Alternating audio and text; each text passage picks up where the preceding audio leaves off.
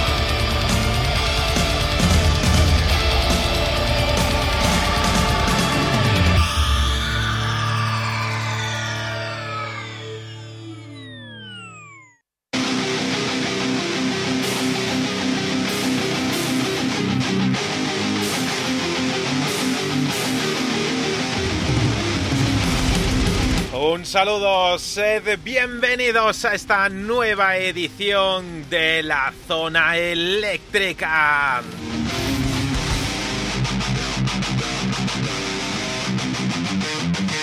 Es un auténtico honor poder llegar a este punto de la semana y ser quien te acompañe a nivel musical a esta hora del día. Bienvenidos a este espacio radiofónico en el cual semana a semana tratamos de escuchar lo mejor del rock de todos los tiempos.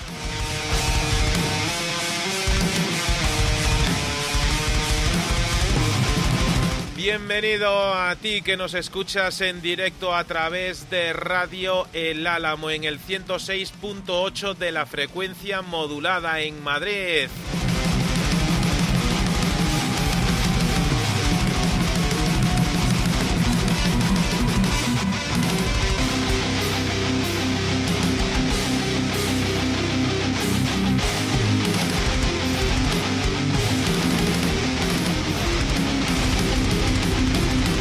También a ti que nos escuchas en directo en el 107.7 de la frecuencia modulada en Miajadas, en Cáceres, a través de Radio Televisión Miajadas. Bienvenidos.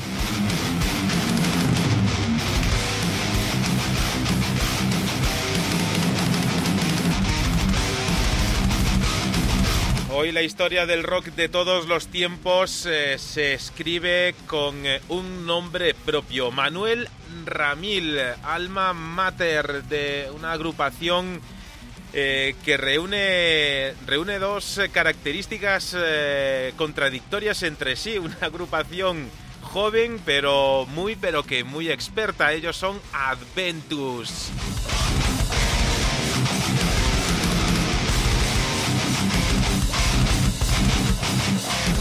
Adventus tienen a la venta un álbum que lleva por título Morir y Renacer y que se abre con esta Némesis.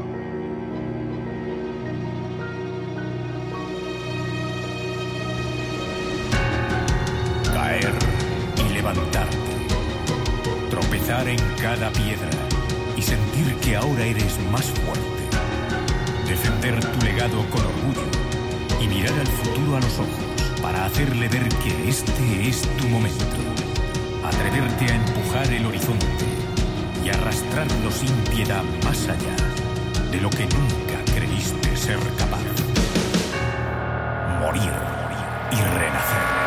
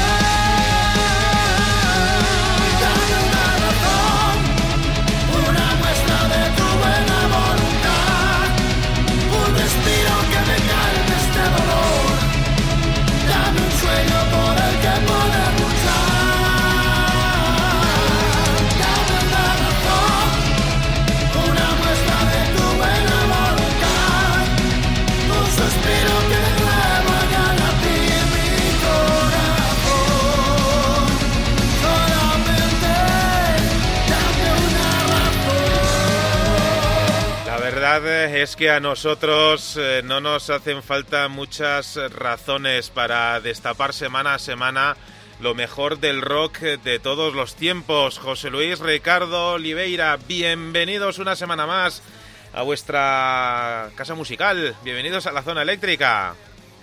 No, no esperaba otra cosa en, una semana más eh, y con una emoción especial en estar hoy aquí para una vez más eh, hablar de música con, todos vosotros, contigo Manuel, José Luis eh, y sobre todo estar presente en las oraciones de nuestros oyentes. También un saludo para nuestro invitado especial que enseguida seguro eh, presentará Manuel. José Luis, muy buenas tardes. Muy buenas tardes, Manuel, una semana más. Una seña de identidad de la zona eléctrica es comenzar con saludos eléctricos, como hacemos siempre, pero lo suyo hoy es decir salve o adventus para la legión de seguidores que está conectando con la zona eléctrica a través de todo el territorio nacional y allende los mares en Argentina, tierra hermana, donde me consta que también hay una legión de oyentes que son seguidores de Adventus. Efectivamente, y, después de esto, pues nada, eh, me dejáis a mí el, honor de, extender una semana más la alfombra roja de las grandes eh, ocasiones. Voy a tomar aire. Vamos a presentar a Manuel Ramil. Muy buenas tardes, bienvenido a lo que será a partir de ahora tu nueva casa musical, bienvenido a la zona eléctrica. Hola, ¿qué tal? Encantado de compartir este rato con, vosotros. Un placer, de verdad. Sin duda, sin duda el placer es nuestro porque, mm, como decía hace, hace cuatro minutos eh, escasos, eh, estamos en, en, una de esas situaciones eh, contradictorias, en el sentido de que esta es una formación de muy reciente formación, valga la redundancia, pero que acumula cientos de horas de estudio, cientos de kilómetros y un montón de zapatillas eh, gastadas eh, a su espalda. Claro, ante una situación como esta, eh, uno, uno cómo, cómo empieza una, una charla de estas eh, características con alguien que mm, podemos decir que lo ha vivido casi todo en, el mundo de la música. Y en una situación como esta, Manuel, la llegada, José, que me has pisado la, la entradilla, la llegada de, de Adventus, eh, ¿qué supone para Manuel Ramil dentro, dentro de su carrera, dentro de su historia? ¿Esto podemos decir que es un capítulo más o Adventus es un libro nuevo para Manuel Ramil?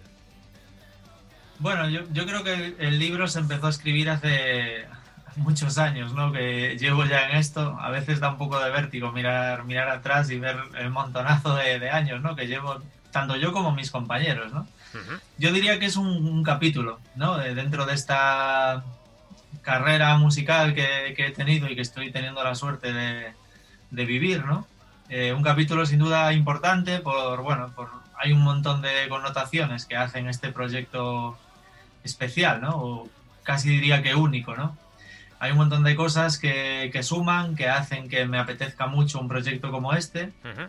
y que hacen que de algún modo eh, sea mi, mi, proyecto más personal también, seguramente, ¿no? Eh, al final nos reunimos eh, cinco amigos, compañeros de hace un montón de años, eh, bueno, en Warcry, en Sauce, ellos incluso en Avalanche, ¿no? Antes de nuestra etapa en Warcry, entonces hay un montón de cosas que hacen que sea un, un capítulo realmente especial, ¿no? Eh, yo creo que el libro, bueno, sigue siendo el mismo, ¿no? Y me gusta que así sea, porque estos días a través de entrevistas y tal, pues tengo muchos momentos, ¿no? De recuerdo para los comienzos también, ¿no? Para hace, pues, no sé decirte, 25 años, cuando empezaba con mi primera banda, con mis amigos, eh, con las expectativas de comernos el mundo, ¿no? Pero bueno, como, pues como todo chaval que empieza, ¿no? Y entonces eh, yo creo que el libro es bonito que siga siendo el mismo, pero sin duda es un capítulo muy especial, ¿no? Wow, menuda. Eh, así me gusta, con, cuando la gente tiene las, eh, las ideas eh, claras y no por eh, porque lo tenga escrito, sino porque lo siente así. Eh, solo solo una, una cosilla. Tengo que, mandar un saludo a Vir Virginia y también a Rosa Soares, que desde Portugal nos está escuchando y, y, y nos manda este, este mensaje. Saludos eléctricos. Este álbum de Adventus es maravilloso. No le vamos a quitar la razón. Lo compré por adelantado para tenerlo firmado. Es un disco cuyas canciones no están escritas con bolígrafos, sino con lo más profundo del alma. Y hay mucho de sauce. Fíjate los, los comentarios que, que, ya nos llegan por parte de los seguidores eh, de la zona eléctrica y a mí me, me, ha, me ha agradado mucho el que, eh, por ejemplo, Rosa, eh, Frank eh, y mira, David Martínez, seguidor de la zona eléctrica, que nos dice que tiene muchas ganas de veros en directo y que esta mañana también nos enseñaba la edición especi especial firmada del del uh -huh. disco.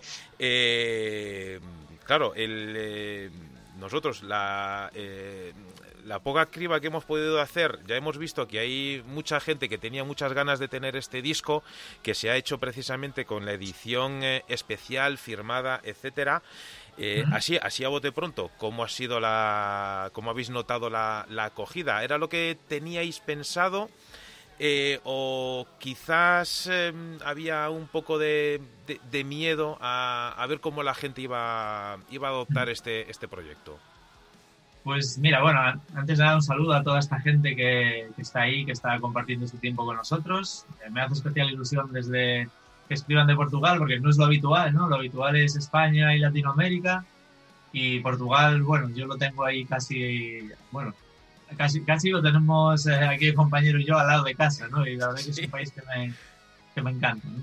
Eh, la, la, acogida, es, sinceramente, esperábamos desde un primer momento que fuese muy buena eh, y lo vivíamos con bastante tranquilidad, eso, ¿no? En el sentido de, bueno, somos gente, vamos a decir, eh, con una trayectoria ya larga, que la gente, digamos, que nos conoce y, ¿no? y de entrada esperábamos tener una buena acogida es verdad que ha desbordado todo lo que nosotros podíamos esperar. Sinceramente, vimos desde el primer momento, ¿no? Que se empezó a saber un poco del proyecto, aunque lo hemos llevado bastante en secreto, pero eh, con la primera foto oficial, incluso antes, Víctor, eh, hubo un día que quedamos para hacer unas fotos y publicó una, una foto de, nuestras botas, ¿no? Se nos veía la bota de cada uno y una pequeña frase y tal. Bueno, empezaron como a, a dispararse ahí un poco las alarmas y hubo gente que a los cinco minutos acertó de pleno, ¿no? Casi lo que, lo que estaba pasando.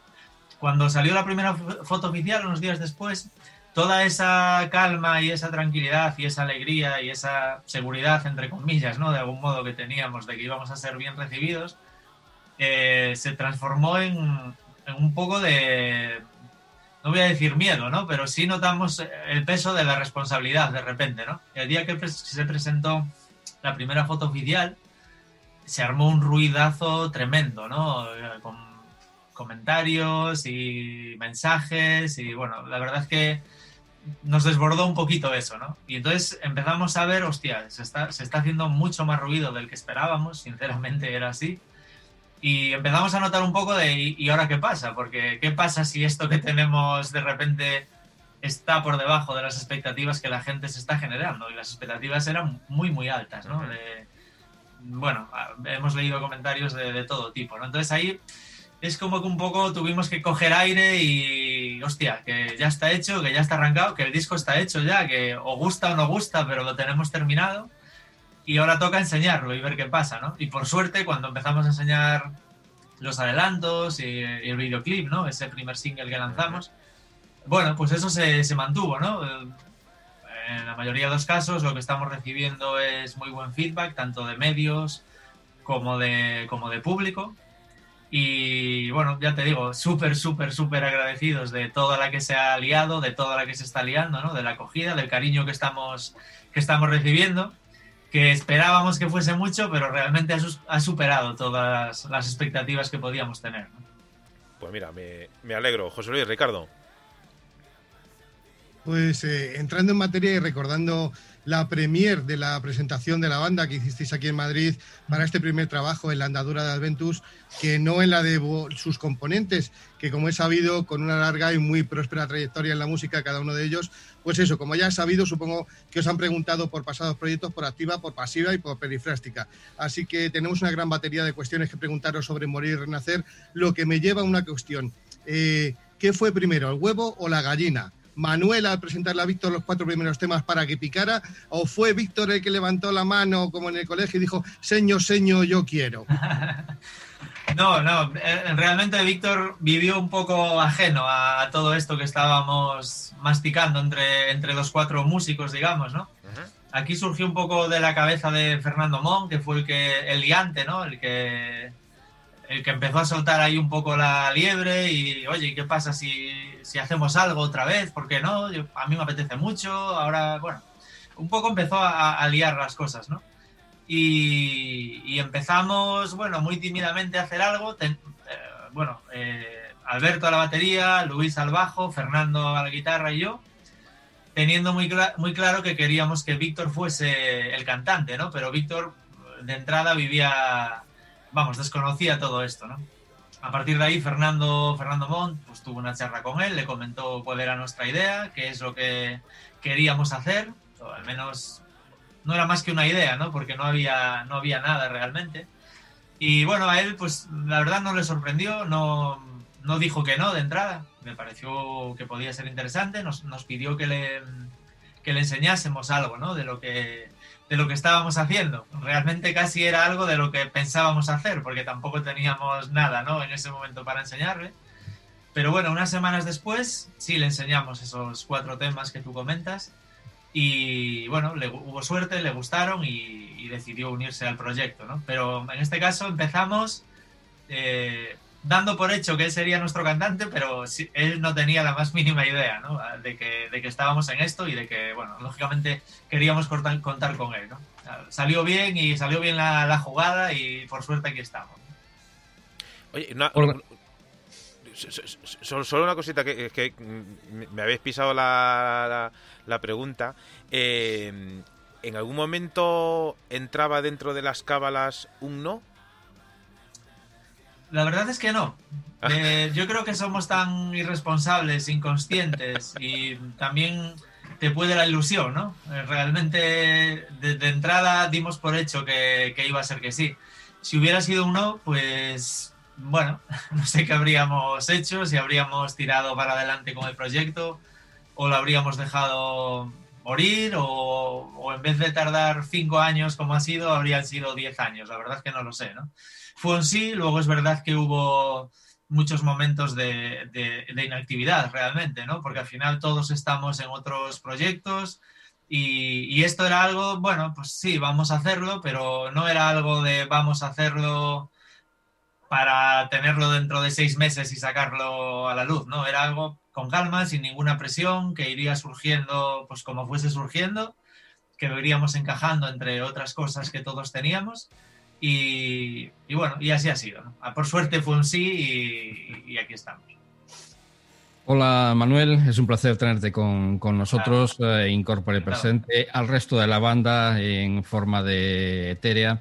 Y yo cuando, cuando, cuando vamos a hacer una pregunta, o una pregunta, cuando vamos a hacer una, entrevista, eh, procuro no empaparme demasiado de, lo que os han preguntado, lo que nos han preguntado, y lo que sí escucho es vuestro, vuestro disco. Eh, yo lo primero que son saco es que Morir y Renacer es un disco atemporal, un disco que contiene realmente la esencia del rock. Es decir, que tiene la, esencia española del rock y que estoy completamente seguro que puede convertirse en un legado que hoy escuchan nuestros hijos, pero que mañana pueden escuchar nuestros nietos. ¿Esto fue concebido para eso o no era una de vuestras premisas? No sé, me, me parece de entrada apuntar muy alto, ¿no? Cuando te pones a hacer un disco, eh, me, parece, no sé, yo me imagino sentándome aquí a, escribir estas canciones con esas expectativas, la verdad que no, consigo imaginármelo, ¿no? Al final yo me siento a escribir canciones, pues para dejar que fluya lo que va saliendo y lógicamente con la expectativa y la idea de que esas canciones algún día lleguen a un disco y el, paso más importante y el más incontrolable para todo músico, que cuando ese disco sale a la calle, a la calle traspase un poco esa barrera que hay entre quien lo hace, ¿no? O quienes lo hacen y quien lo escucha. Si consigues, como parece que está siendo el caso con este disco, que las canciones traspasen, ¿no? Y no se queden en tu estudio o en tu estantería y que la gente de algún modo las adopte, las haga suyas, eh, por muchos mensajes que nos están llegando, creo que es lo que está pasando, ¿no? Que de algún modo la gente está cogiendo estas canciones, estas letras, las está haciendo suyas, interiorizando. Y, bueno, y es, creo que no podemos pedir más ahora mismo, ¿no? Somos una banda con un disco. ¿Qué más podemos pedir que un recibimiento como el que hemos tenido, como el que estamos teniendo? Y que las canciones estén gustando y la gente las esté tomando de esa manera. Eh, ya lo otro que comentas, ojalá, ¿no? Eh, sería maravilloso. Creo que es pronto para, para que yo al menos diga eso, ¿no? Te lo agradezco un montón y, agradezco que tú tengas esa visión del disco, ¿no? Por supuesto, es un halago tremendo, ¿no?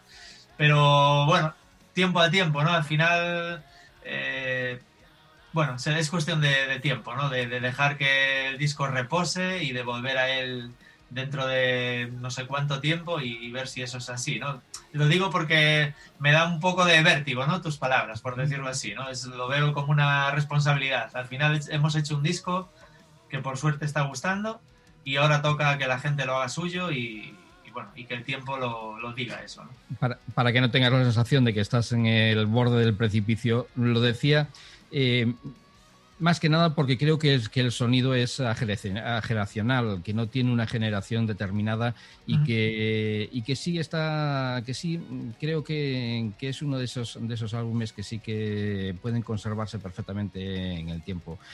soy consciente de lo, de lo que acabas de decir, de que sí que es muy temprano y ojalá que lo veamos todos, vamos. Ojalá, ojalá. Desde luego la intención al final es hacer canciones y que esas canciones como te digo, traspasen, ¿no? Y, dejen de ser nuestras y sean de la gente. Es un poco la intención.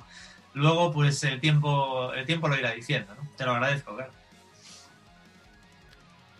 Pues eh, yo quería preguntarte otra cosa, Manuel, y ya eh, voy a tirar, eh, como se suele decir, a matar. siempre se ha dicho que las baladas heavy son las mejores por la letra, por el sentimiento, por lo que transmiten, porque son las que más llegan al gran público, y digo al gran público, y no em, a lo que estamos acostumbrados, a un target muy específico de lo que es el, metal. Em, pero lo primero es lo primero. Morir y Renacer es toda una declaración de intenciones en las que encontramos temas en los que podemos degustar eh, por ejemplo, el impresionante esfuerzo vocal de Víctor y la plasticidad tuya al piano en el sexto corte del disco. Contrariamente a lo que decía antes, es una canción de desamor realmente.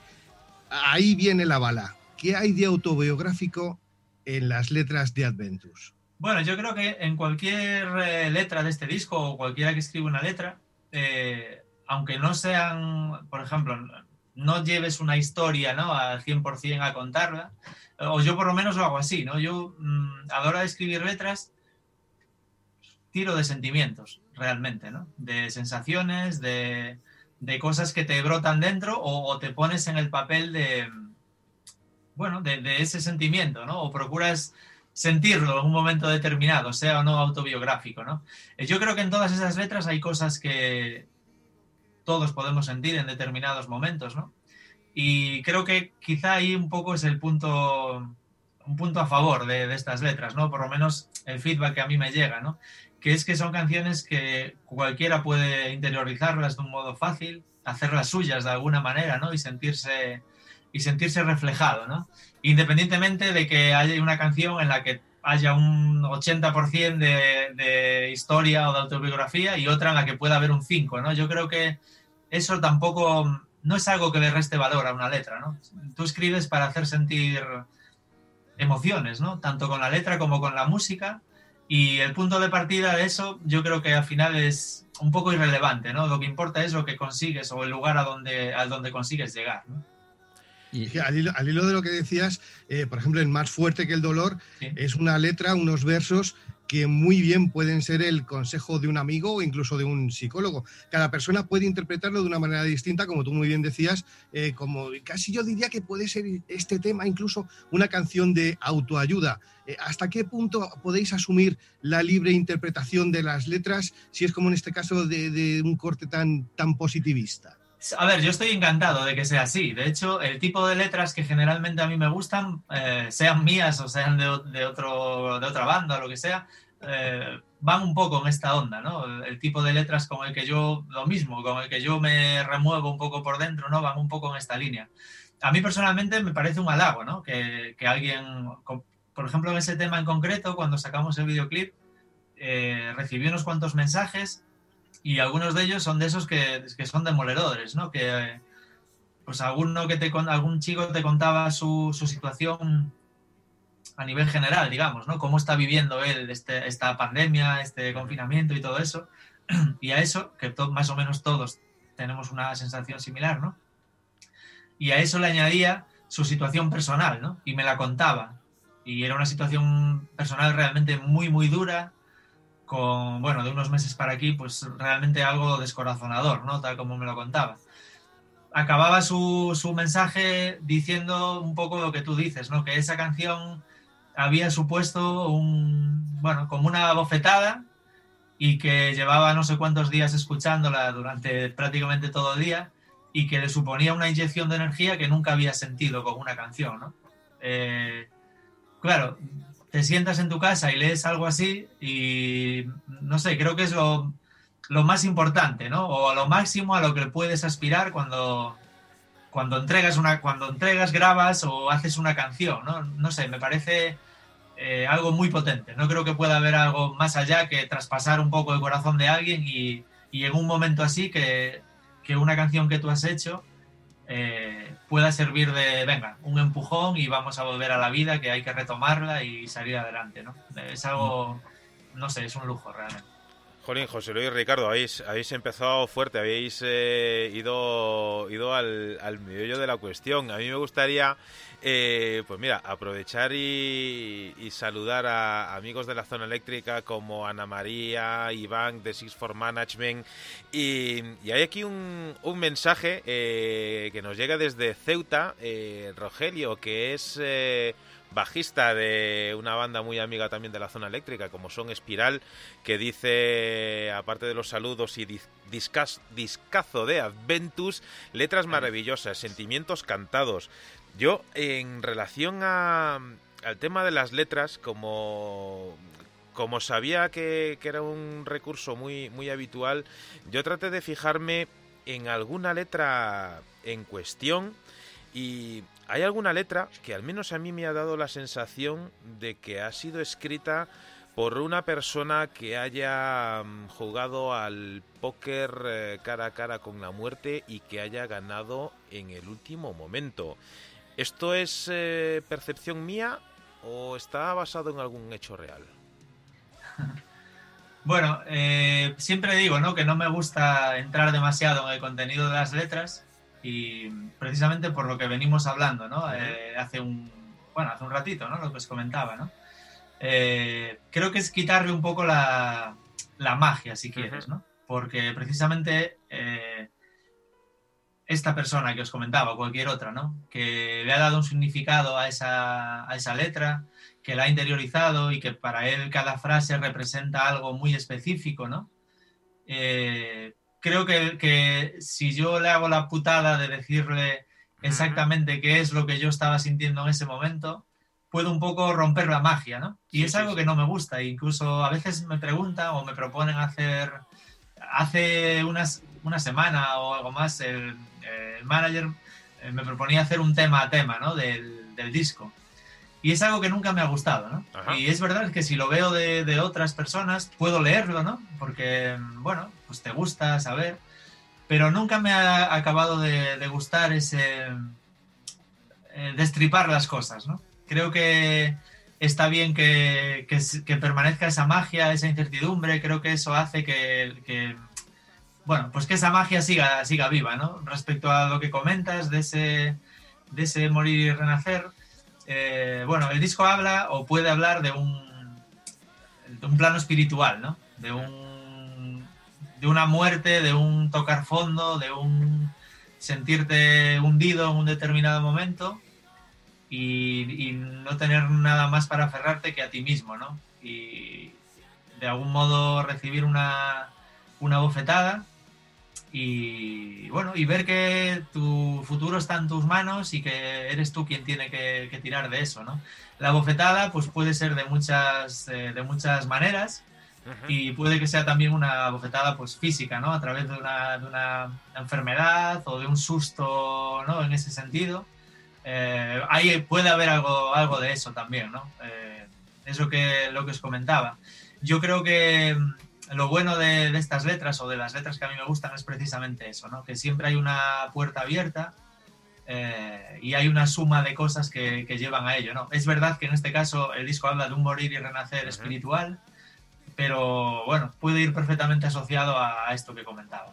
Si mi, comentario precisamente terminaba en después de la respuesta del artista en, eh, en, esa parte positiva, es decir, en el, en el aplicar el, la frase más tatuada de la historia, aplicar el, el carpe diem, que, que hay, hay veces que uno necesita que aunque sea eh, de una forma tan, eh, tan increíble como es a través de la música, que, nos digan que, que, no está todo escrito y que, y que, y que hay que aprovechar el momento.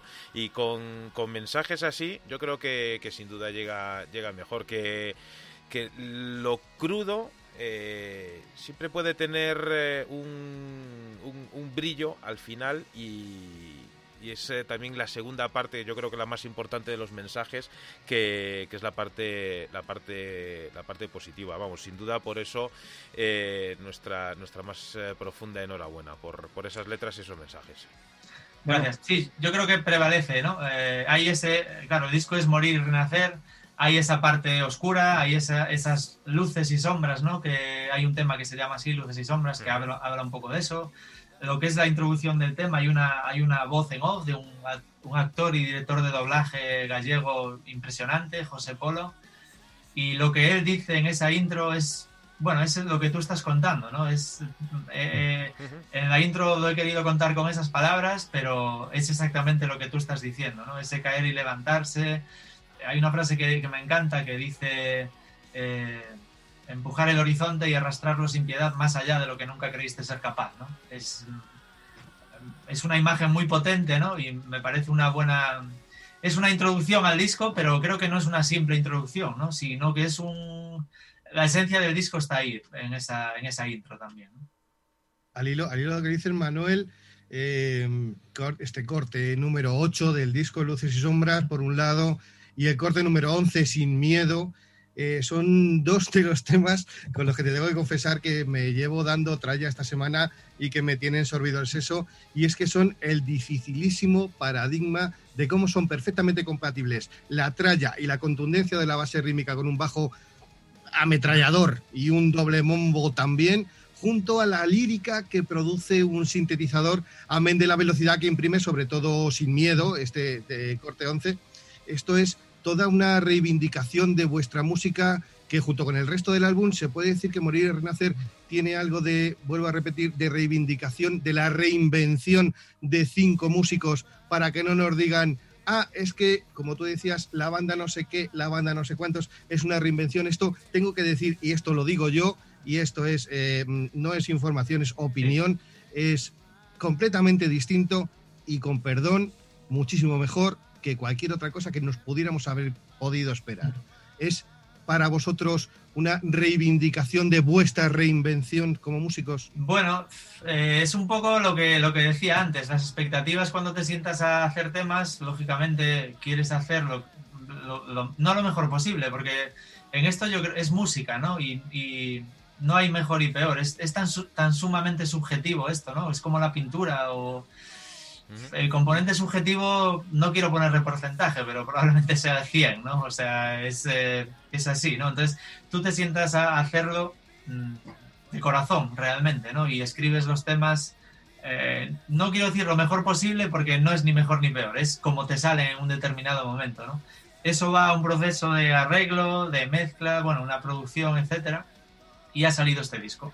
Eh, ha salido un disco, a mí personalmente me, me llena, ¿no? Me, me reconozco en, ese disco, ¿no? Y creo que mis compañeros también se reconocen, ¿no? Tengo que decir eh, respecto, a, respecto a ellos, desde el primero hasta el último, ¿no? Eh, tú hacías ahí el desglose, ¿no? Un poco de base rítmica, etcétera. Me parece que están enormes. Eh, yo hice los temas y les pasé una, mi forma de trabajar, ¿no? Yo paso unas demos, entre comillas, terminadas, ¿no? Con, incluso con mi voz grabada y tal, para, me parece la, la mejor manera de enseñar cuál es mi idea sin dar ninguna explicación, ¿no? Porque yo os puedo decir, mira, voy a hacer una canción de esta manera y me gustaría que tu guitarra fuera de esta manera o tu batería fuese... Si lo haces eso, aunque sea de una manera muy básica, es que es como que una imagen vale más que mil palabras, ¿no? Pues trasladado a la música es un poco eso, ¿no?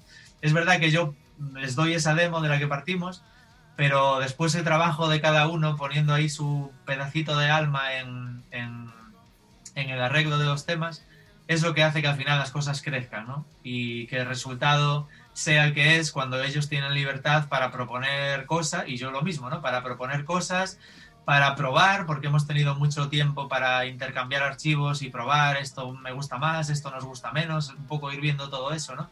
Yo del resultado personalmente estoy eh, súper orgulloso, la verdad. Eh, y bueno, y creo que es la manera de lograrlo, ¿no? Hacerlo con la mejor de tus intenciones, haciendo lo que el corazón te pide, porque al final esto consiste en, hacerlo así, ¿no? Eh, probablemente si buscásemos hacer un disco para que gustase a los fans de determinada banda o de aquella banda, estoy seguro que lo más probable es que, pasase todo lo contrario, ¿no? Eh, al final es eh, intentar ser tú mismo, o, bueno, en este caso ser los cinco, ¿no? Sumar esas cinco personalidades, plasmarlo en un disco y, y bueno, y poner la cara para que, para que te la apartan si es necesario, ¿no? Pero bueno, creo que es la, manera de hacerlo. Hombre, esperemos que no llegue la, sangre del río. Oye, ¿qué os parece? Eh, ya que justo estábamos hablando de esto y está, ha dado la casualidad que está sonando de fondo, ¿qué os parece si le doy para atrás? Escuchamos un poquito de la música de Adventus Precisamente, este tema del que estábamos hablando, os dejamos un poquito con la música de Ventus y estas luces y sombras.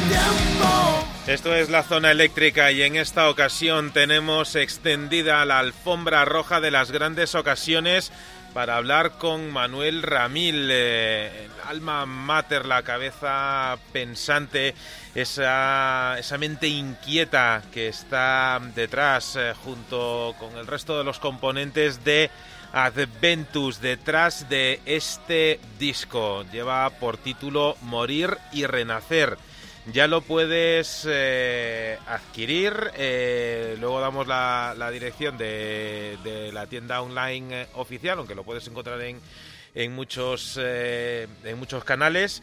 Y, tenemos la oportunidad de, de, charlar con un músico que no es habitual en, en la zona eléctrica, por desgracia. Bueno, hace, hace ya unas semanas, hace unos meses tuvimos la suerte de, charlar con eh, Carlos, eh, teclista de, Travel Mind, y, hay una, pregunta que a mí me, ronda por la cabeza, Manuel, que me gustaría hacerte, más allá del, protocolo promocional de, la banda, etcétera. Eh, los baterías tienen eh, una serie de, ejercicios para calentar antes del directo, etcétera. Los guitarristas les pasa igual. Eh, en el caso de los teclistas, ¿hay algún ejercicio especial? Eh, ¿Tienes alguna canción fetiche para calentar antes del directo? No, me gustaría decirte algo vamos, que sonase maravilloso y... Cualquier respuesta es válida. sinceramente, la verdad es que no, no, hago nada antes de salir a, tocar. Ah, nada me refiero en cuanto a calentamiento o a... Bueno, eso, a cogerme un teclado en el backstage o el camerino y ponerme a tocar. Realmente lo que me gusta hacer antes de salir a tocar es estar lo más tranquilo posible, ¿no? Con los compañeros de banda, con la gente del, eh, bueno, de la crew, eh, técnicos, etcétera. No siento un, un especial nervio o algo así, ¿no? No siento nada extraño, ¿no? Antes de salir a tocar. Y sí que tengo ahí unos, justo antes de salir al escenario, pues bueno, unos momentos ahí para, para mí mismo, ¿no? Un poco aislado, digamos. Y simplemente por meterme un poco en, en situación, ¿no? Por prepararme mentalmente, ¿no? Para el momento del concierto. Pero no, la verdad es que calentamiento o algo así, no. Soy así de soso, no, no, hago nada, ¿no? Este, sí, es verdad, veo a los guitarristas y bajistas pues con sus ejercicios y de batería con las baquetas y tal. Pues no, yo estoy tranquilamente, a veces, bueno, charlando y sin nada especial. Esto, esto es curiosidad eh, pura y dura. Eh, y, dos preguntas más relacionadas, si me permiten José Luis y Ricardo. Eh, ¿Cómo llegas a, hasta las teclas? ¿Por qué has escogido este instrumento? Pues bueno, yo creo que un poco de, casualidad, ¿no? De hecho, bueno, lo digo, lo digo muchas veces. yo, yo creo que en realidad soy batería aunque, aunque no la, digamos que no la, no la toco, ¿no? La toco pues por pasar el rato y, y me subo a una pues una vez de cada mucho tiempo, ¿no? Pero siempre he tenido o siento que tengo mucha facilidad, ¿no? Para ese, para ese instrumento. El tema del teclado, bueno, pues yo de pequeño, una de mis hermanas, eh, había un piano en casa, ¿no? Que ella estudiaba con una beca, se había comprado un piano, ese piano estaba en casa y para mí era un poco como un juguete realmente, ¿no? Además era un piano precioso, antiguo, con sus candelabros, un piano de, pared, ¿no? Llamaba muchísimo la atención. Y así empecé. Eh, pues empecé como muchos, yendo a clases de piano clásico y, con exámenes de conservatorio, etc. Pero bueno, ahí la verdad es que la música no, no acababa de, de engancharme, ¿no? Me gustaba y más o menos iba sacando los cursos pero bueno, de ahí el paso al teclado, pues claro, es muy fácil. Con 17 años, eh, mis colegas y tal, pues decidimos montar una... Bueno, ellos tenían una, una banda a la que yo llegué un poco después y, y con el teclado, porque era mi instrumento, era lo que controlaba, ¿no? Y lo que me gustaba.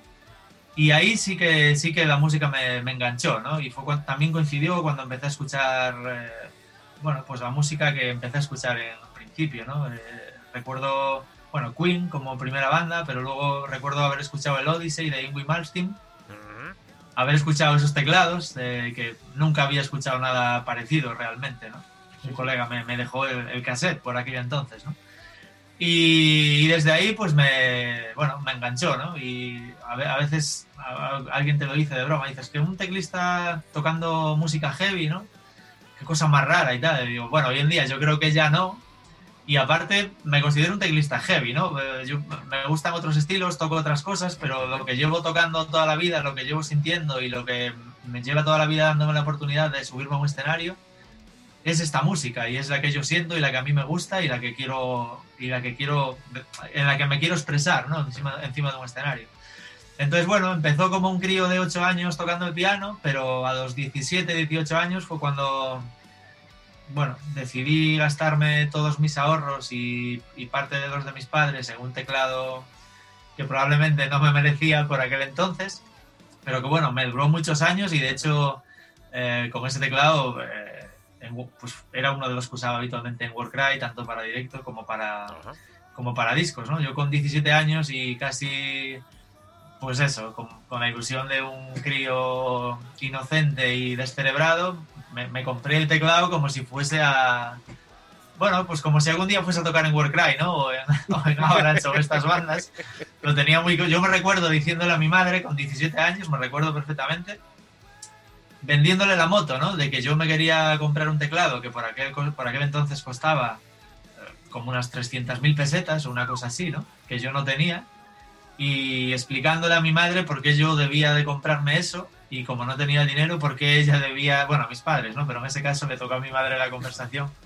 Porque ella debía eh, ayudarme, ¿no? Con la financiación del cacharro. Eh, no sé, siempre, siempre lo he tenido muy claro, ¿no? Que pues eso, que esto me tiraba, que esto me gustaba. Y con 17 años quizá fue el momento en el que me dije a mí mismo que, bueno, una, una locura como otro cualquiera, ¿no? Pero me dije a mí mismo que yo quería dedicarme profesionalmente a eso. Es, es, Manuel, eh, es curioso, eh, pero algún día habrá que estudiar el caso ese de, de, que hay muchas formaciones que cuando comienzan en su forma juvenil eh, aquellos que quedan postergados a, bueno, ¿y tú qué, tocas? Eh, pues no sé, lo que, lo que quede por tocar. Yo me apunto a lo que quede por tocar. Pues resulta que después son los líderes de, las formaciones. Algún día tendremos que hablar de, sí, bueno, Yo creo que eso, eso pasa mucho, ¿no? Yo, yo tampoco tenía intención de tocar otro instrumento, ¿no? Porque yo mi instrumento era el teclado. No es que yo llegase y como no había teclado, pues venga, vamos con el teclado, ¿no? Era un grupo eh, que luego nos, bueno, luego nos llamamos Torquemada, ¿no? mira qué, casualidad, ¿no? Y hacíamos una, o intentábamos hacer una música bastante similar a, lo, que, a lo que luego descubrimos como Avalanche, sin conocerlo, porque por aquel entonces, por lo menos en Galicia, no, no la conocíamos, ¿no? Lo descubrimos un día en, en Rockstar, con, con, Mariano Muniesa en los 40, ¿no? Sí, sí, sí. Pero quiero decir, yo llegué con mi teclado porque, bueno, era un grupo que de algún modo buscaban un teclado, ¿no? Y bueno, y encajé guay. De hecho, bueno, somos amigos y seguimos manteniendo el, contacto, ¿no? Pues fueron muchos años de... Aparte, bueno, nos, nos, lo llegamos a tomar un poco más o menos en serio, ¿no?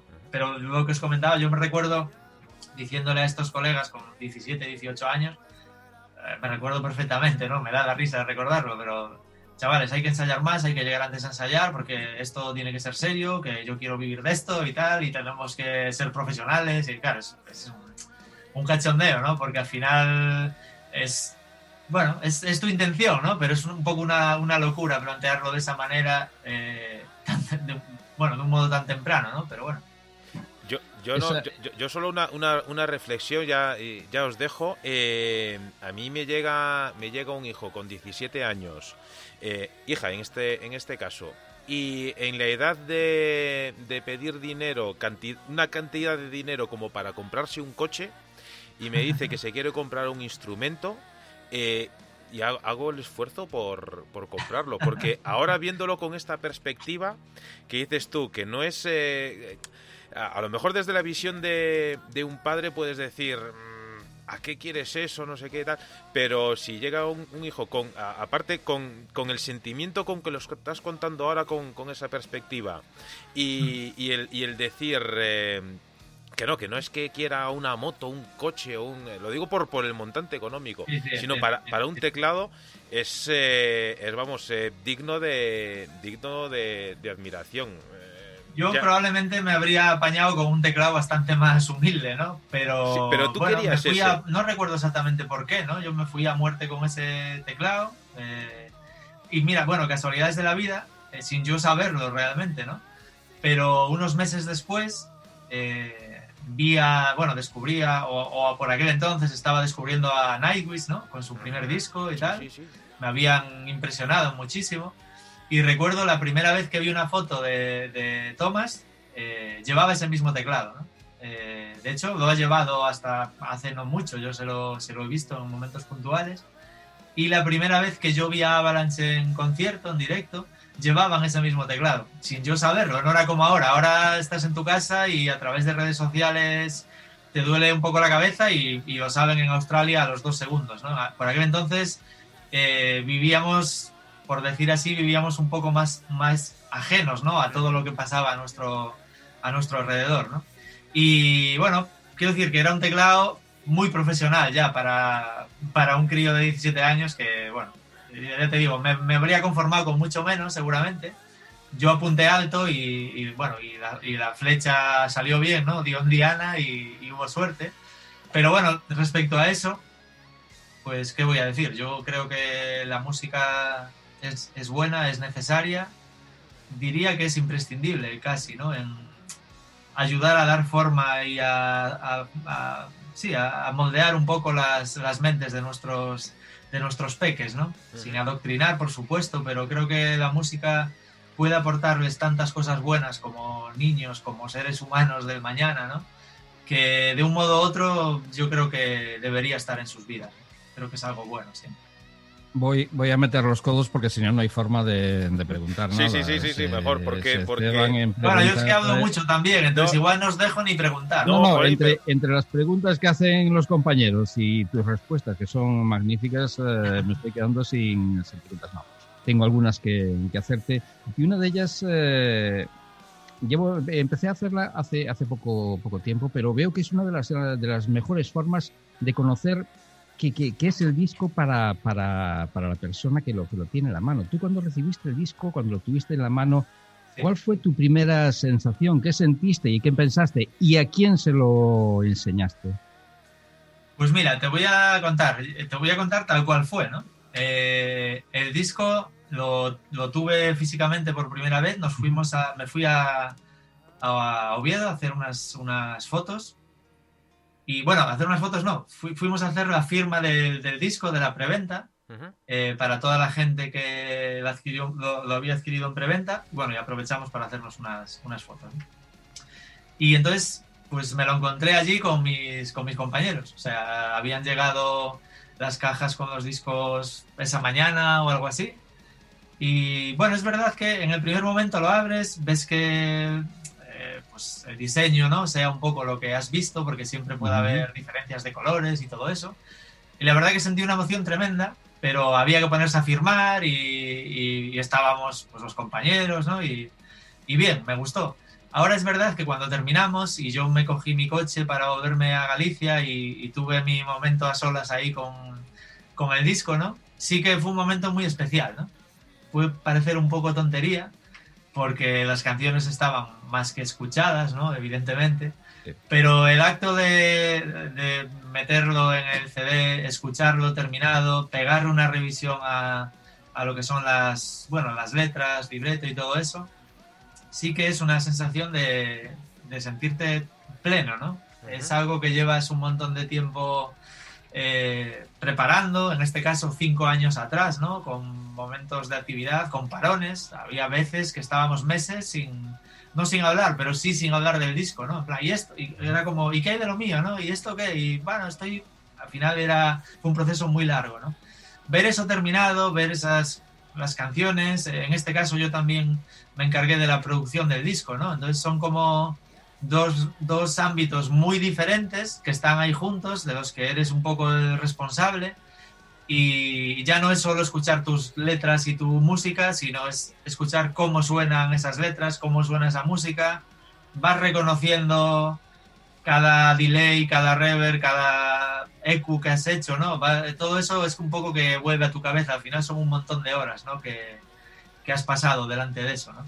Y la sensación es de, creo que la palabra es plenitud, ¿no? De sentir que, bueno, por fin lo tenemos aquí y por fin vamos a, a enseñarlo, ¿no? No, no, sé, no sabría hacer una comparación, ¿no? De la, de la sensación, pero para mí realmente fue una, un momento muy feliz, ¿no? Verme, ya te digo, sobre, sobre todo el momento de soledad, ¿no? Verme yo solo de vuelta a Galicia con el disco en mi coche y disfrutándolo realmente. Puede, puede que no haya palabras, pero yo lo que veo, la imagen que, que das es eh, como la de tener un hijo. No sé si... Sí, pues sí, a ver, no, no es comparable. Eh, sí, sí, sí, pero la sensación puede llegar a ser esa. Sí, a ver, yo, yo tengo dos hijos en este caso y no es comparable, obviamente, ¿no? Pero es verdad que muchas veces se dice, ¿no? Eso de, de que, bueno, que escribir un libro o, sacar un disco es como dar a la luz a un hijo, ¿no? Como darle vida. Yo creo que la comparación es muy bonita, realmente, ¿no? Y creo que por ahí van un poco los, los tiros, ¿no? Al final yo cojo el disco en mi mano y, lo escucho y no sé, es, hay asocias tantos momentos de tu vida a, ese disco, ¿no? Ya a nivel de composición, a nivel de arreglos, a nivel de grabación y en este caso mezcla, masterización, etcétera, ¿no? Asocias tantos momentos vividos a ese disco que no es simplemente una serie de canciones que te pongas y escuches, ¿no? Es inevitable que vengan a la mente muchísimas más cosas. ¿Y, y, a quién se lo enseñaste y qué fue lo que dijo? ¿Cómo fue su reacción?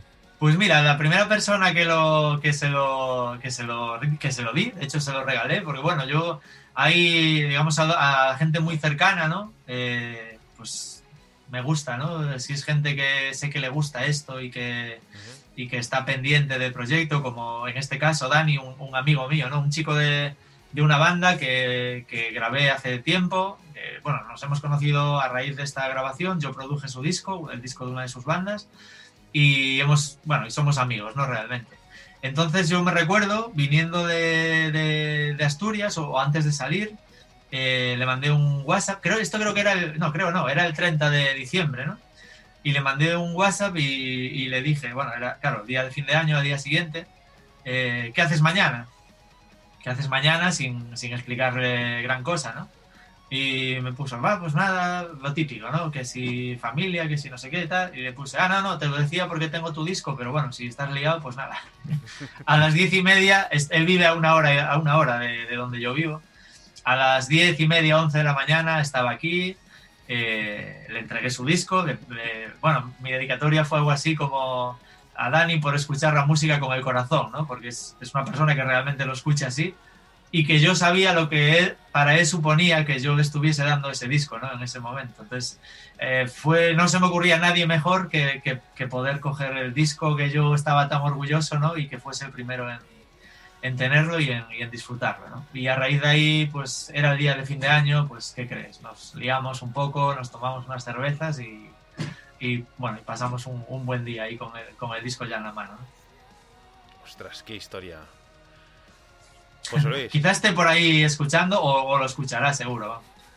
Ahora, ahora, Manuel, que nos ponemos un poco pseudo filosóficos, eh, cuando vas a ver eh, cuando se pueda, a una de tus bandas favoritas, piensas, joder, me gustaría, yo como, como eh, oyente, me gustaría estar ahí arriba, me gustaría estar en la, en, la tarima, ¿no? ¿Vosotros habéis sentido alguna vez la curiosidad de abstraeros y decir, joder, me gustaría estar ahí abajo para sentir lo que siente el fan de Adventus mientras tocan? Siempre. Yo eso es, siempre lo he dicho, a mí me gustaría vivir un concierto de una banda que yo esté, pero desde abajo verlo, ¿no? Eh, recuerdo, por ejemplo, en Warcry hace un montón de años, hubo un tiempo que tocábamos una versión de Metallica. Bueno, tocaban, porque yo esa canción habíamos decidido que, no íbamos a meter teclados, ¿no? Que era pues algo sagrado y que lo queríamos respetar así tal cual. Y recuerdo que alguna vez bajé y vi la canción entre el público. Eh, concretamente, la primera vez que se hizo creo que fue en Sevilla, no estoy seguro, pero creo que sí. Y yo bajé y vi la canción entre el público, ¿no? Y la sensación fue, la verdad que fue la hostia. O sea, me encantó, ¿no? Ver, no es lo mismo que tú no estás, pero ver a mis compañeros, ver la, la, reacción, ¿no? Que, que provocan el público y, no sé, es algo que, siempre lo he, siempre he tenido, siempre he deseado esa estupidez, ¿no? Porque es imposible. Pero en mi cabeza ha estado muchas veces esa idea que tú me, que tú me comentas, es curioso. Ostras, algo que sin duda un, DVD no, no llega a transmitir, ¿no? Es difícil. Yo siempre digo que lo que pasa, lo mejor que pasa en un concierto es lo que pasa debajo del escenario. Lo que pasa encima del escenario mola, como público está claro que pagamos para ir a un concierto a ver a una banda que te gusta, pero como músico yo siempre digo que lo mejor que pasa en un concierto está debajo, porque no sé si la gente es consciente, ¿no? Pero el feedback de energía brutal que te llega desde abajo eh, es, no sé, es cargarte las pilas para, para, mucho tiempo, ¿no? Realmente he tenido la suerte de tocar en bandas, pues como Warcry en su día cuando, cuando, cuando yo estaba en sus filas, o en Avalanche. Las dos son bandas en las que tienen el público muy arriba, ¿no? Y he tenido la suerte de vivir cosas encima de un escenario brutales, ¿no? De, de no sé, inyecciones de, energía por parte del público brutal, ¿no? Eso en un DVD de algún modo se puede reflejar, pero yo creo que incluso viendo un DVD en el que tú hayas estado como público un millón de veces, puedes recordar un poco eso, ¿no? Pero yo creo que nunca va a ser lo mismo. Hoy leía una frase, no recuerdo de quién era, que decía, nunca debes volver, uh, nunca trates de volver al lugar donde fuiste feliz, ¿no? Algo así, ¿no? Y entonces es un poco ese rollo de voy a verlo para recordar aquello, pero creo que nunca va a ser lo mismo, ¿no? Por muy cerca que, pueda estar. Sin duda, yo, eh, eh, es más, eh, hace estos días me recordaban las redes sociales que se cumplía un año del, del Escena Rock, un, festival que, que vio el, último concierto de, de Warcry y, sí. que es cierto que esa, frase que has dicho es, muy cierta porque yo soy uno de los muchos miles de personas que estuvo allí. Eh, mi, mi, curiosidad me llevaba a intentar ver eh, los conciertos un poco como, como tú lo muestras, ¿no? Desde, desde la parte poco habitual. Es decir, yo no soy de los que se pone en primera fila, etcétera. Me gusta vivir el, el concierto a mi manera. Eh, me gusta me gusta ver a los ingenieros de sonido, eh, la parte del backstage, etcétera.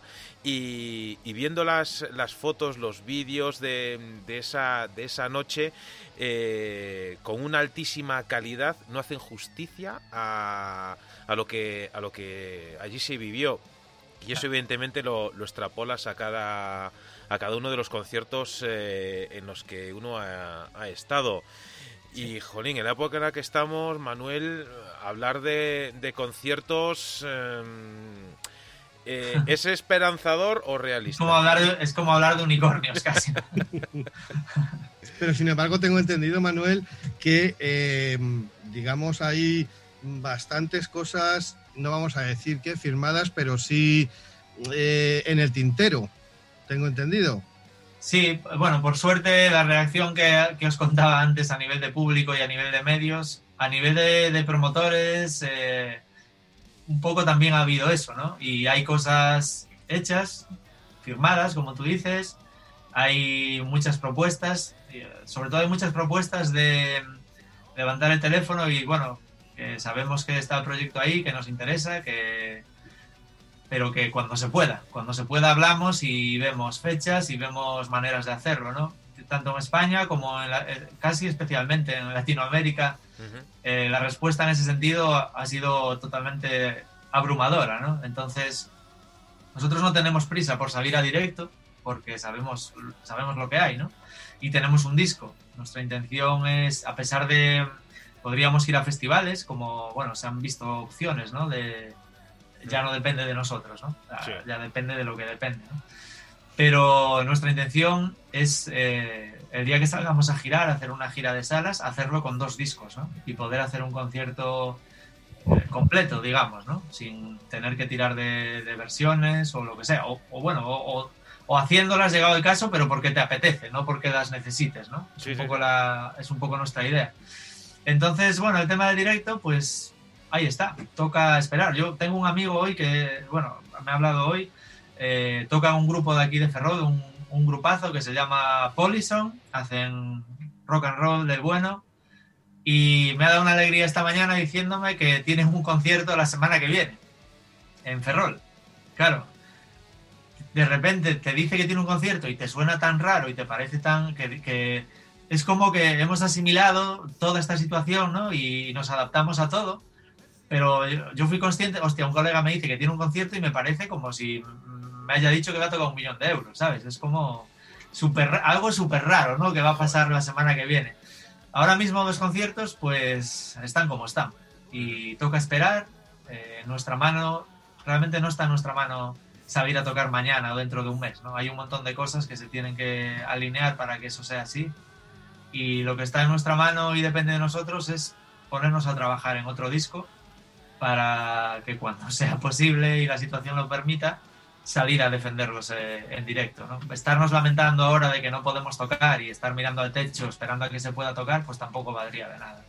Eh, Permíteme eh, pues- solo saludar a que siempre se, que se habla de, grupos eh, gallegos, por un lado a los Pretty Shirts, grandes amigos de, la zona eléctrica, y también a, Moon Cresta, que, como, están todos en la, en la, misma situación, pues al menos que, en nuestra memoria que, sigan que sigan permaneciendo. a, a Moon Cresta los he visto alguna vez en directo y son una bandaza. Aparte, bueno, aparte, mira, casualidades de la, de la vida, el bajista de Polison es eh, amigo mío y es primo del cantante y teclista de Cresta. Es una, son una bandaza, la verdad. David Mr. D, David Mr. D Vázquez, desde aquí le mandamos un, un grandísimo abrazo. No, no, si al final, eh, Ricardo, José Luis, eh, oyentes, lo que decimos siempre, que la zona eléctrica es una familia mm, enorme y, no hay más que no hay más que verlo. Eh, ahora sí que ya, ya os dejo, que es que yo tengo que aprovechar estas puntillitas.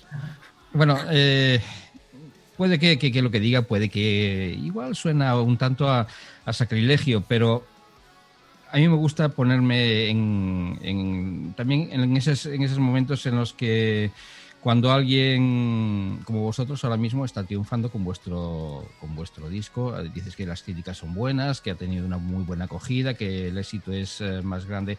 Y hablábamos también de los conciertos.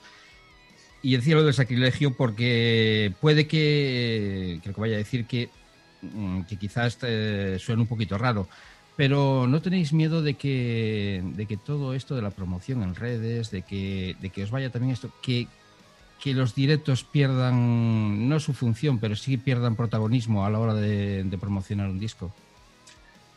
Bueno, es que no puedes hacer otra cosa. Realmente a mí me gustaría estar en un escenario defendiendo el disco, ¿no? Es obvio, al final el disco, en el disco te expresas y dejas ahí parte de tu alma o de tu corazón, ¿no? Pero una vez que el disco está acabado, creo que no hay un músico en el mundo, bueno, lo habrá, ¿no? Pero lo habitual es que el día que tienes el disco en tu mano, lo que quieres es salir a un mm. escenario a, defenderlo, ¿no? Claro, eh, pues sí, pues puede ser, ¿no? Que, que los directos pierdan un poco esa, ese interés, ¿no? Yo creo que en cuanto se pueda va a pasar un poco todo lo contrario, ¿no? Creo que va a haber una avalancha mm. eh, que no sé cómo se va a gestionar, ¿no? Porque es muy complicado, no, no, no, no todo el mundo va a poder ir a todos los conciertos seguramente que tenga a su disposición, aunque sea por una razón económica, ¿no? O, de tiempo. Yo tengo esperanza de que los conciertos vuelvan como estaban, incluso más fuertes, porque creo que nos hemos hecho un poco conscientes, ¿no? De, sí que es algo que necesitamos, ¿no? No es, no es una simple diversión en, muchos casos, ¿no? Es algo, algo más, ¿no? Es, cultura, es un sentimiento, es algo que, bueno, pues yo creo que necesitamos directamente, ¿no? Y espero que, eso cuando vuelva sea dentro de, que, de que, va a ser un, poco caos, seguramente, porque querremos estar de gira todos, ¿no? Y todo el mundo querrá que todas las bandas vayan a su ciudad y eso es inasumible de entrada. Pero bueno, está, está por ejemplo el tema de eh, la posibilidad, ¿no? De los conciertos en streaming y todo esto, y un poco al hilo de lo que hablábamos antes, a veces me lo preguntan, ¿no? Yo no me imagino... Faltaría algo, ¿no? Es lo que, lo que tú comentabas antes. Para mí faltaría algo. Y, por ejemplo, en el caso de Adventus, no me lo imagino estrenándonos en directo en un streaming, ¿no? Creo que personalmente prefiero aguantarme las ganas y el día que salga un escenario con Adventus sea a, un escenario como yo me lo imagino, ¿no? Con, como eran los conciertos hace, hace un año, ¿no? Es verdad que, bueno, hoy en día se ha perdido esa parte pero bueno, vamos a confiar en que, en que vuelva. ¿no? Iba, a aclarar un poquito la, pregunta. Sí, Manuel, ya sé que, falta poquito tiempo, pero iba a aclarar un momento, simplemente decir que iba a aclarar la pregunta, iba a decir que, bueno, que sé que los músicos tenéis unas ganas enormes de estar encima del escenario defendiendo vuestros, eh, vuestros discos, pero era de cara, al, de cara al oyente, si igual el público se vuelve un poco cómodo y de cara al futuro, cuando pase todo esto, igual son un poquito reticentes, pero ya me has contestado perfectamente. Y yo también estoy de acuerdo contigo, que creo que cuando, cuando esto se abra, que vamos a salir como los toros por el como los toros por el redil. Yo creo que sí. Tendremos eh, no, quería decir cuernos por delante, pero es que no hay otra expresión. Es verdad, mira, yo este esta banda, estos Polison que tocan el jueves aquí en Ferrol, eh, realmente no puedo ir a verlos, ¿no? A no ser que, bueno, lo hablaba con, con, mi amigo, a no ser que el lunes haya noticias, novedades y abran lo que son los, los ayuntamientos, ¿no? No puedo ir a verlos. Ahora, si pudiese ir a verlos, iría como un desbocado, ¿no? Porque hay necesidad de, eso, yo creo, ¿no? entonces, bueno, yo creo que la gente, creo que no se va a olvidar de los conciertos. Creo que esto va a producir el efecto contrario, me da la impresión. Nosotros lo que sí podemos hacer ahora, si, si nos permites, eh, Manuel, vamos a escuchar un poquito de nuevo de la música de, de Adventus y, vamos a, a, recapitular lo que, lo que, jolín, a mí me está... Me está pareciendo una, una charla de lo más eh, de lo más interesante porque vamos estamos descubriendo aspectos y, cosas del, del, artista que si ya antes eh, con todos los precedentes teníamos ganas de, de escuchar el proyecto de, de Adventus eh, a raíz de, de, esta entrevista de esta charla más ganas aún vamos a vamos a tener. Vamos a escuchar si te parece un poco de, de este morir y renacer una canción que ojalá se convierta muy pronto en parte de tu vida.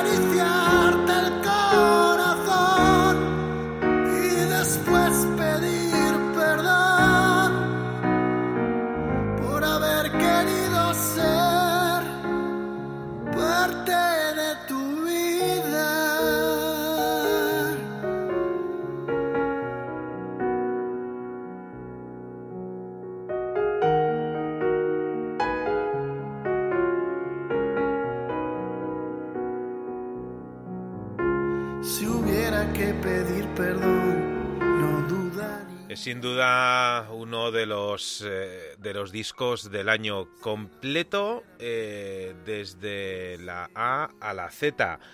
Eh, es lo nuevo de esta banda de Adventus. Aquí en la zona eléctrica estamos hablando con Manuel Ramil, teclista y alma mater, aunque no sé si, si, le gusta que le digan alma mater, pero ya, ya he cogido la, coletilla eh, de, de, esta formación. Hemos...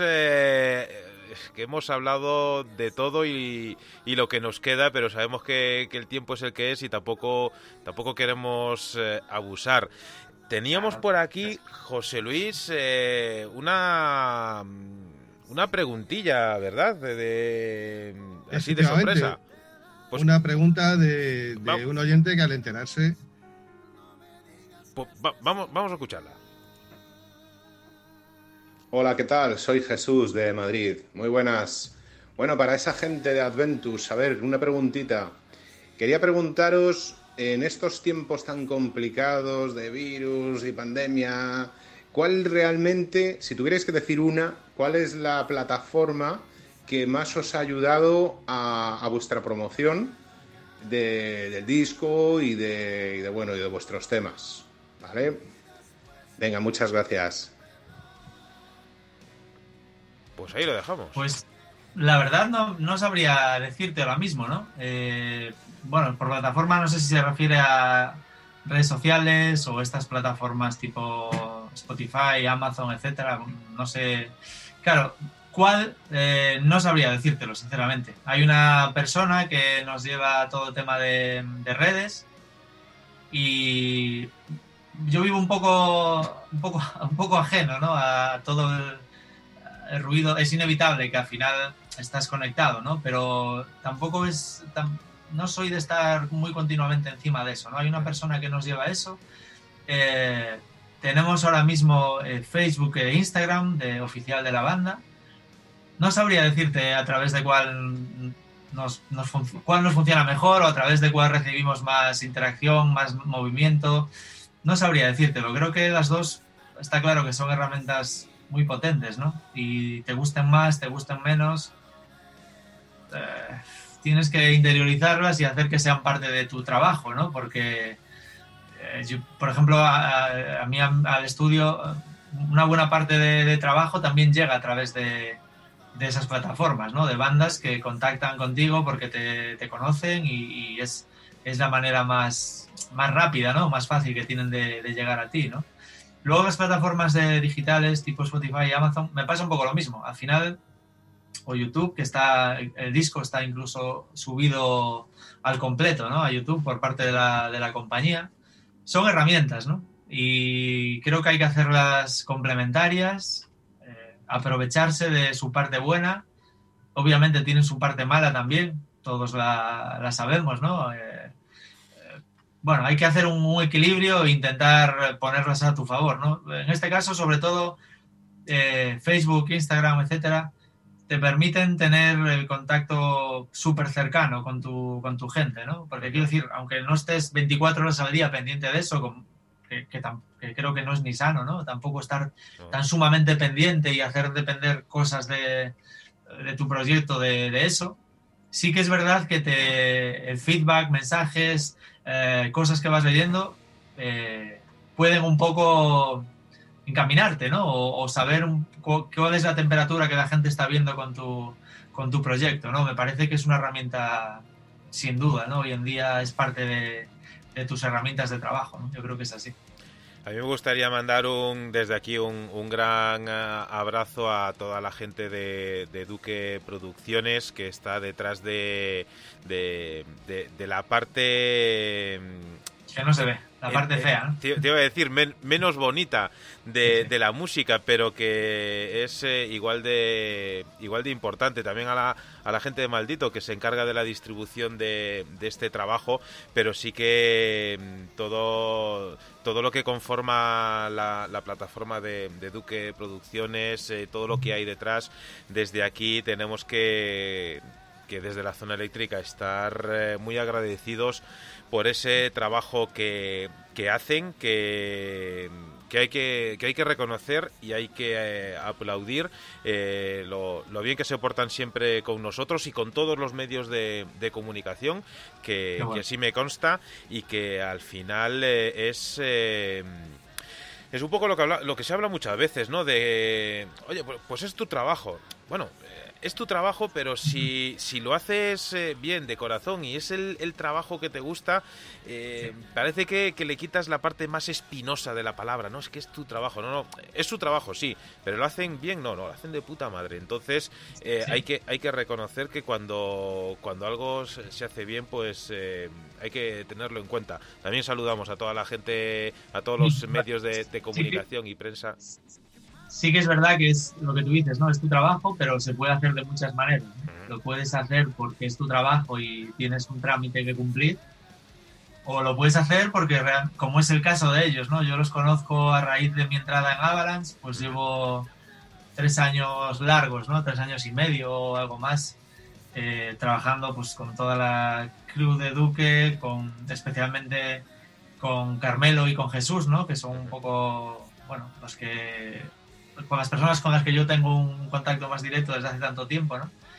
Y he tenido la suerte de encontrarme a gente que le, que le apasiona lo que hace, ¿no? Y, y en este caso son mi, es mi manager o son mis managers, ¿no? Pero hay una relación que va bastante más allá, que a veces, que a veces tampoco es fácil, ¿no? En, este mundillo, ¿no? Yo me he encontrado a gente que, que, ama lo que hace, que lo hace porque, porque es su medio de vida, pero porque realmente lo, lo llevan dentro, ¿no? Y en ese sentido, me considero afortunado de, que sea así, ¿no? Y, me gusta lo que dices porque también me gustaría resaltarlo. Yo me siento muy cercano de, la parte que no se ve también, ¿no? De técnicos, rodis, manager, tour managers, bueno, de toda esta, de todo, de todo este equipo que es necesario que esté detrás para que yo salga aquí a, echar un rato tranquilamente con vosotros en una entrevista. Eh, hay gente trabajando, ¿no? A, diario y, la verdad es que, bueno, en ese sentido darles, darles las gracias también, ¿no? Tanto ellos como la gente de Maldito que han visto, bueno, se han subido al barco y, se han puesto a remar con, todas sus fuerzas. En, base, en base a la mención que haces a toda esta gente que está detrás tuya y después de todo el tiempo que llevas ya en, el mundo de la música, que es mucho, eh, uno logra quitarse de encima esa sensación de tener que, estar demostrando en cada trabajo lo que realmente uno vale y lo que tiene que valer para hacer efectivo el trabajo que está detrás? Bueno, la verdad es que eh, digamos que yo el proyecto Adventus lo, lo estoy viviendo de una manera un poco diferente, ¿no? Porque aunque no quieras o no te guste, porque a, mí no es que me, que me guste especialmente, ¿no? Te toca exponerte. Y te toca exponerte pues para lo bueno y para, y para lo malo a veces también, ¿no? Eh, y sí sientes un poco, si te soy sincero, el peso de la responsabilidad, ¿no? Otras veces yo era parte de otros proyectos en los que era, pues eso, un, músico, digamos, más, ¿no? Y hay muchas cosas que, que están pasando, pero que, que, a ti se te escapan, ¿no? De algún modo, lógicamente, ¿no? Eh, en este caso me toca un poco vivirlo todo más de, más de cerca. Sé en los tiempos en los que estamos lo que supone también sacar un disco adelante, ¿no? Para nosotros como banda, lógicamente hay un trabajo, pero para Duque, para Maldito, hablo un poco más de Duque porque es lo que yo tengo más cercano, ¿no? De, entrada. Eh, sé también el esfuerzo que supone, ¿no? Apostar por un disco ahora mismo cuando, cuando ves eh, cómo están las cosas, cuando no tienes ninguna seguridad, bueno, nunca tienes seguridad en este mundillo de, del rock y del heavy metal, quizá ahora menos, ¿no? Y ver que ellos se lían la manta a la cabeza y se dejan toda la carne en el asador por el proyecto, pues te pone un poco de, peso también en la espalda, ¿no? Y sobre todo teniendo en cuenta lo que os decía antes, eh, es música y es totalmente subjetivo casi, ¿no? Eh, nosotros podríamos haber sacado este disco con la misma ilusión, ellos haber empujado con la misma ilusión y que el disco llegase a la calle y que no pasase nada, o peor, que, pasase todo lo contrario de lo que está pasando, que las críticas fueran malas, que la gente lo recibiese mal, que no hubiese interés, etcétera, ¿no? Entonces, yo sí, sí tengo esa sensación de nosotros somos ahora mismo, nos toca el trabajo fácil, digamos, una vez que el disco está en la calle, ¿no? Pero hay mucha gente trabajando día a día para que todo esto siga rodando y, la bola de nieve se vaya haciendo un poquito más grande, ¿no? También tienes que, querer estar a la altura, ¿no? De, lo que ellos eh, de lo que ellos están haciendo por el proyecto. Eh, Manuel, desgranando un poquito la, grabación del disco, eh, ha sido un poco una cadena de montaje, la base rítmica y el bajo, la batería en Galicia, la guitarra es en Oviedo, las voces también aparte, eh, aunque ha habido más tiempo para darle forma por las circunstancias del confinamiento, obviamente y tal. Eh, yo entiendo que este puede ser el primero, es uno de los discos más queridos por la dificultad que ha entrañado sacarlo al público. Pero eh, cogiendo mm, la onda de mm, en otras ocasiones lo que dice Ricardo, la pregunta no va por ahí. Son dos cuestiones muy frikis las que te quiero hacer. La primera, albariño, sidriña o cerveza. Y la segunda, un macroconcierto cuando se pueda en el Tartiere o en el Molinón. Pues ojalá, ojalá, ¿no? Eh, por la primera pregunta, bueno, yo de entrada soy más de cerveza, pero reconozco que la sidra me gusta. Eh, de todas formas, si vas a Asturias y dices sidriña, te van a sacar a, piedras, a pedradas. Sidrina, sidrina. Sí, eh, y, el albariño también me, bueno, me gusta. De hecho, bueno, tenemos ahí a un buen representante en Cambados y, y algunos me he tomado por esa zona, sin duda. Pues, bueno, me gusta, ¿no? Y sobre todo me gusta compartir, ¿no? Alrededor de, de todo eso que, que, tú has mencionado, ¿no? Eh, si tengo que escoger así en mi día a día, pues bueno, soy, soy más cervecero, seguramente. Y luego lo del, lo del macroconcierto, vamos, me, vale el que tú me pongas. ¿no? Yo soy gallego, eh, yo vivo en Galicia, pero no he estado en ninguno de los dos estadios, creo. No, no soy muy, muy futbolero y a conciertos no, no, recuerdo haber ido a ninguno de los dos. Lo digo por, la, eh, ardua polémica que hubo en su momento entre... Em, no me acuerdo quiénes fueron los dos que se pusieron a discutir, pero uno decía que si era en el Molino no, tocaba allí y otro decía que si era en el Tarciere tampoco. Eh, esto fue a raíz de la, presentación y me hizo, me hizo mucha gracia, por eso de ahí el, buscar el, árbitro, el como se suele decir en Argentina, para que ponga mediación. No sé si me ibas a decir en ninguno de los dos. No, no, no, no, yo me, adapto, vamos. En un, escenario, vamos, eh, un estadio, un gran concierto de ese estilo, eh, vamos, no estamos para poner pegas y ahora mismo menos. Yo, yo realmente, al hilo de eso, sí que realmente creo que donde más he disfrutado, me gusta tocar en cualquier sitio, lógicamente, ¿no? Y tocar en grandes festivales es una pasada porque sales y tienes, bueno, no todos los días sales a tocar en, ese tipo, con ese tipo de audiencias, ¿no? Pero es verdad que también tienes a la gente a lo mejor a 5 metros, a 10 metros, y alguna vez me han preguntado, ¿no? Si tuvieras que escoger y solo pudieras tocar en salas o solo pudieras tocar en festivales. Yo donde he notado más ese, esa energía que hablábamos antes, ¿no? Y donde me siento más a gusto es en, un, en una sala, realmente, ¿no? Puede ser una sala de 3.000, puede ser una sala de 200, ¿no? Pero, eh, quiero decir, no necesito irme al Molinón, ¿no? O al Tartiere para, para sentirme feliz encima de un escenario, ¿no? Las salas tienen su momento íntimo, tienen mucha más cercanía también a veces, ¿no? Y, y tiene sus, sus, cosas buenas también. siempre queda el campo del Ferrol y más este próximo fin de semana que hay derby con el Depor. Pues si te soy sincero, no, tengo ni idea. Eh, vivo el, fútbol y yo no jugaba de pequeño, pero la última vez que haya visto un partido no sabría, no sabría te soy sincero, Manuel, yo tampoco soy de fútbol para nada, pero sí, eh, siempre, siempre que escuchas alguna, algunas noticias, pues siempre sale lo típico, que si juegan, eh, pues aproveché que jugaba el Depor y el Ferrol. Paso eh, mucho por, bueno, habitualmente es una zona muy de paso, donde está el estadio de, Racing, pero bueno, por, por, ponerte un ejemplo, me enteré hace quizá 15 días que el Depor está, ¿no? creo que en segunda B o algo así. Sí, algo así. Para mí seguía en primera y siendo el Super Depor, o sea, eso, eso es todo lo que yo lo que yo controlo del fútbol realmente. Yo, yo, yo os propongo volver a. Yo, yo, lo voy a tomar como costumbre. Vamos a organizar nosotros la gira. Es decir, mm, dos conciertos en Asturias. Eh, vamos a poner un concierto en la, en la plaza de Fefiñanes en Cambados, por poner un ejemplo. Bien, bien, eh, En otro en el monte, en el auditorio del Monte de Ogozo, que que, yo siempre lo, tengo en mente. Eh, un gran concierto que hubo hace años, no tiene nada que ver con la zona eléctrica, pero fue un concierto brutal que fue de Jean-Michel Jarre, también eh, teclista. Iba, iba, a hacerte una pregunta por el estilo.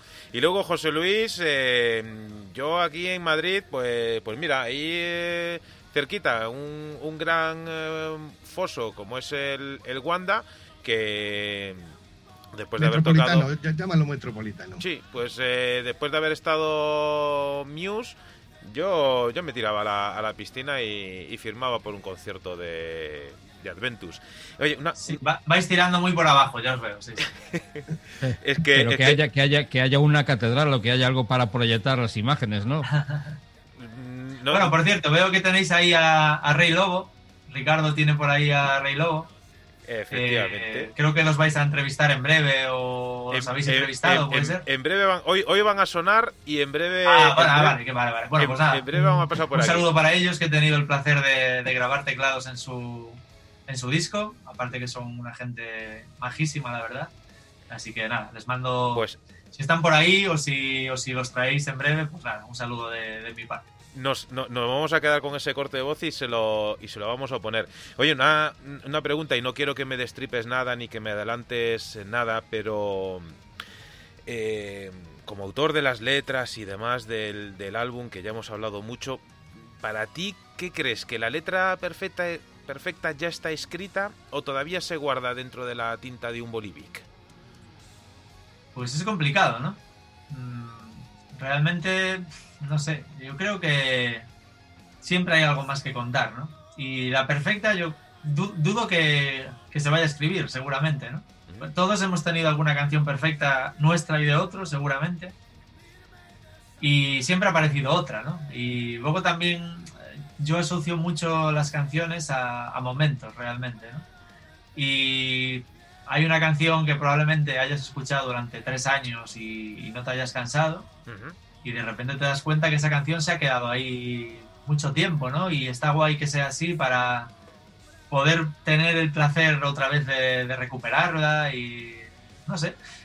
Yo creo que la letra perfecta está, por venir, pero quizá estará siempre por venir, ¿no? Y, y, al contrario, hay millones de canciones que seguramente no les cambiarías ni una coma, ¿no? Eh, yo también voy a hacer una pregunta y, aquí voy a disparar también un poquito apuntando al, pato. Eh, vamos a ver cómo, cómo, podría hacer esta pregunta sin que suene un tanto rara. Eh, actualmente el, el, rock en España goza de buena salud, prueba de ello es vuestro disco, pero llegó a morir en algún momento aquí en nuestro país el rock y a renacer recientemente? Pues quiero pensar que no. Y, no, tengo esa sensación realmente, ¿no?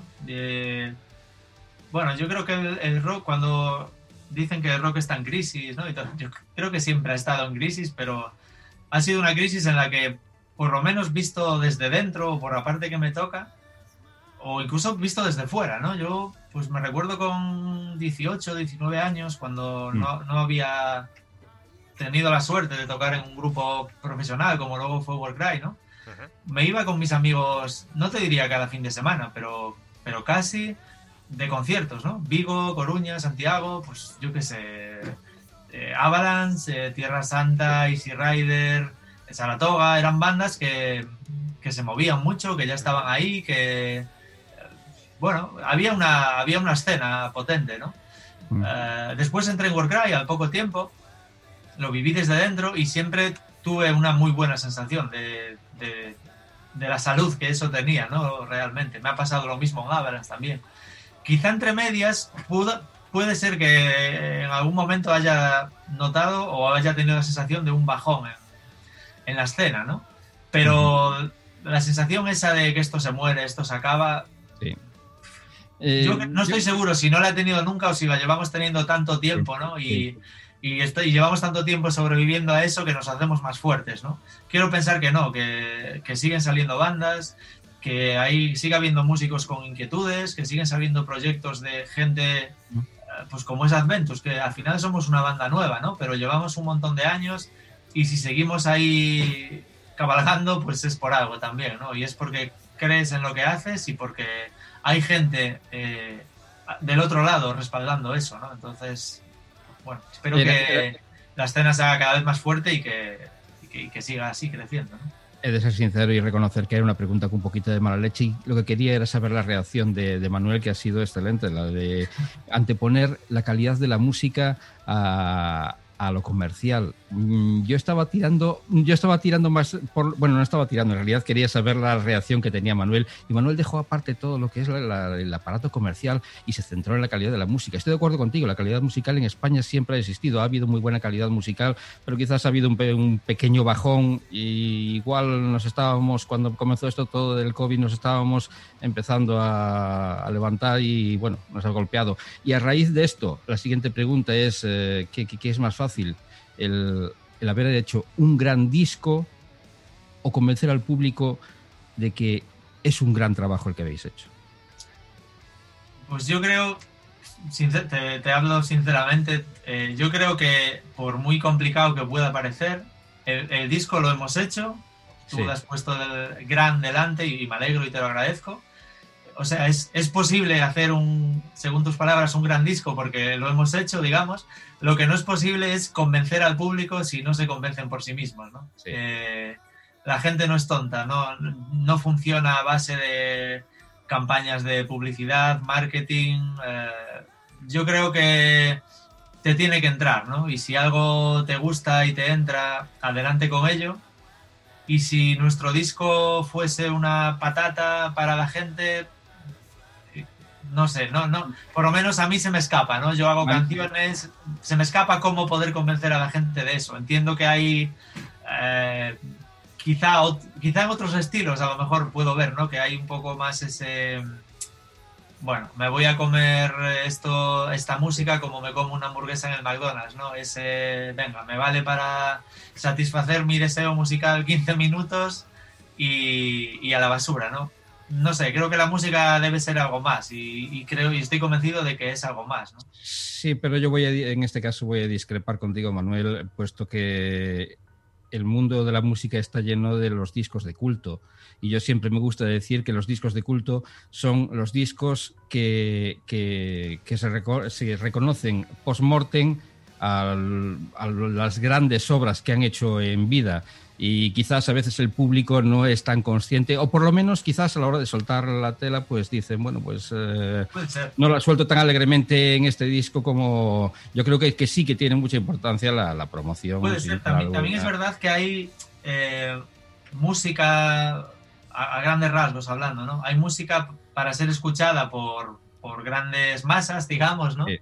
Y hay música que, que a lo mejor en cuanto a calidad está muy por encima, en calidad, digamos, no sé cómo decirlo, porque al final es música, pero digamos que objetivamente o a nivel instrumental o como queramos, es más mm. elaborada y más compleja, pero es más difícil llegar con ese tipo de música, ¿no? A mí, por ejemplo, eh, el jazz, por decirte algo, es una música que no, que no asimilo, ¿no?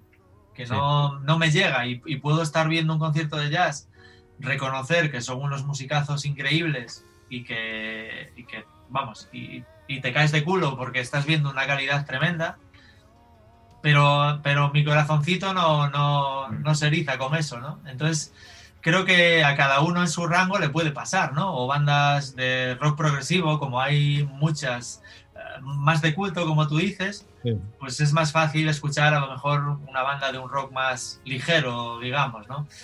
Claro, todo depende de lo que tú quieras expresar con la música, de lo que, de a dónde quieras llegar, ¿no? De lo que yo creo que al final la manera de llegar a la gente es con lo que, con lo que a ti te salga, ¿no? No lo que tú quieras contarle de una manera forzada o impuesta. Eh, y si tienes la suerte, digamos, de, de que la música que te sale conecta con la gente y comercialmente es asequible, fácil de escuchar, digamos, pues es una suerte, pero me parece algo complicado de, buscar, sinceramente, ¿no? ¿no? No, sé, no sé. Hay, no sé, hay, hay un punto de, equilibrio ¿no? entre lo que tú dices y sí, yo te doy tu, pues parte, de, tu parte de razón, obviamente. Pues compañeros, después de que me acabe de desmontar mi alegato, os cedo la palabra. No, no, no tengo desmonto, para nada. Pues yo... Eso, bueno, lo, discutimos encampados con un albariño pues mira, cuando pues se pueda. Acepto, acepto la, la, disputa. Ahí está. Yo, Manuel, eh, tenía que decirte, lo tenía aquí escrito, pero bueno, eh, lo que lo mismo que cuando un músico eh, crea, pues alguien como nosotros, pues escribe y lo que dice lo que escribe lo escribe de corazón y lo que dice, pues eh, lo dice intentando transmitir ese sentimiento que te ha llevado a escribirlo. Y tenía aquí anotado, te lo voy a leer, Morir, Nacer tiene eh, un temazo, entre muchos, que es No pudo ser mejor, un temazo que a mí particularmente me retrotrae al 1984 de Van Halen, porque fue uno de los discos más audaces y más eh, populares en, su momento por la musicalidad que tenía.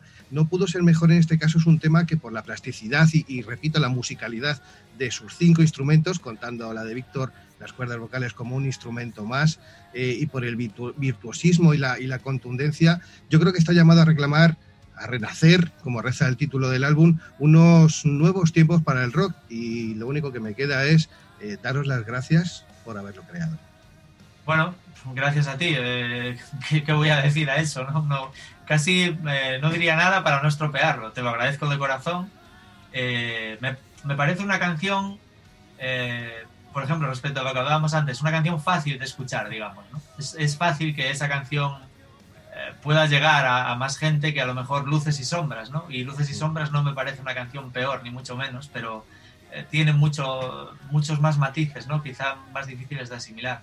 No pudo ser mejor, me parece que hay cosas, muchas cosas que se, suman para que sea un poco lo que tú dices, ¿no? Eh, hay un riff de teclado súper reconocible, la base rítmica es matadora, ¿no? Es, un tema que, tiene mucho aire, ¿no? Que que es fácil que suene con esa pegada que, tiene, ¿no? A lo mejor cuando te pones a tocar una canción a semicorcheas, a 180, pues vas más, más agobiado, digamos, ¿no? Y no hay tanto tiempo a que la canción respire. Y luego, bueno, está Fernando Mon, eh, es, es, no sé, es un fuera de serie, lo llevo pensando desde que lo conozco parece que la gente se ha dado cuenta ahora con este disco de lo que es Fernando Mon como guitarrista, ¿no? Yo, me cachondeo de él, ¿no? Estoy, hablamos mucho y, entonces me dice algo, no, no, es que me han dicho que no sé qué, y entonces le digo, claro, joder, pues que como eres el, guitarrista de moda, ¿no? Le digo, eh, un poco de broma porque eh, Fernando es un crack, desde que yo lo conocí y en este disco se ha, se ha quedado a gusto, ¿no? Eh, tanto a nivel de riffs, como a nivel de solos. Y bueno, en esta canción, por ejemplo, el, solo de guitarra de esta canción eh, creo que valdría el precio del disco. Solo, eh, solamente el solo de guitarra, ¿no? Me parece que, que, justifica el precio. Me parece que está a un nivel estratosférico, tanto técnicamente, pero mucho más con el, con el corazón, ¿no? Yo escucho ese solo y, y, es, y es una guitarra que me está contando cosas, ¿no? Y que me está hablando y que me está no estoy viendo a un virtuoso dando notas, ¿no? Eh, que a veces dar las notas es fácil, pero contar cosas es mucho más complicado, ¿no? Y, bueno, y de Víctor, pues qué voy a decir, ¿no? Me parece un tema que en todo el disco lo he hecho, ¿no? Pero en, esta canción, por ejemplo, o alguna otra, creo que hay un plus, ¿no? De, él mismo en ese... Es verdad que no son melodías suyas, ¿no? O que yo le he dado un punto de que partir y él se va lo ha tomado y lo ha hecho suyo totalmente, ¿no? Y estoy seguro de que canta esa canción, eh, pues como pasa, por ejemplo, en parte de tu vida, ¿no? Parece que le estoy escuchando el, corazón en la garganta, ¿no? O sea, bueno, te agradezco tus palabras, no, no quiero yo enrollarme más a hablar de la canción, ¿no? Te agradezco tus palabras y la verdad es que es una canción, eh, bueno, de la que estoy muy, muy contento realmente. Yo, creo, yo creo que vamos a hacer una cosa. Si me permites, Manuel, vamos a escuchar un poquito, ya que ya que le estáis vendiendo también. Eh, vamos ahí, pon, un trocito de solo, vamos, aunque sea también. Vamos, vamos a hacer que la gente también, sobre todo los que no han descubierto todavía este tema, que los disfruten un poquito. Vamos a escuchar la música de Adventus. Y vayas donde vayas, yo te seguiré. Mires donde mires, yo estaré. Yes, I've done.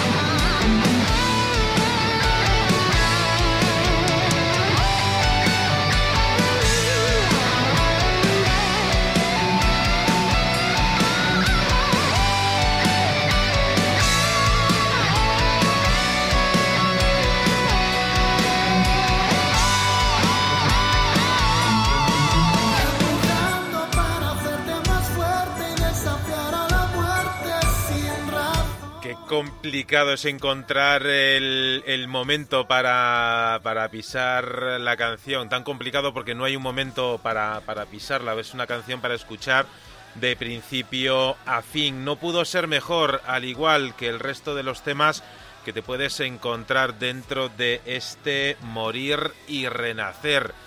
Dice Rosa Suárez, eh, y yo creo que no le falta razón, si el mundo musical no estuviera dominado por el idioma inglés, las bandas españolas serían reconocidas fuera de España como deberían ser. Y este Morir y Renacer sería uno de los discos del año, pero sin duda será uno de los discos españoles de este 2021. No lo digo yo, lo dice una, una seguidora de la zona eléctrica. Gracias, eh, Rosa, por estar una semana más eh, ahí. Yo poco más tendría que añadir a, esta frase. Bueno, agradecerle, ¿no? Eh, sí que es verdad que el inglés, bueno, se dice, ¿no? Que es el idioma del rock.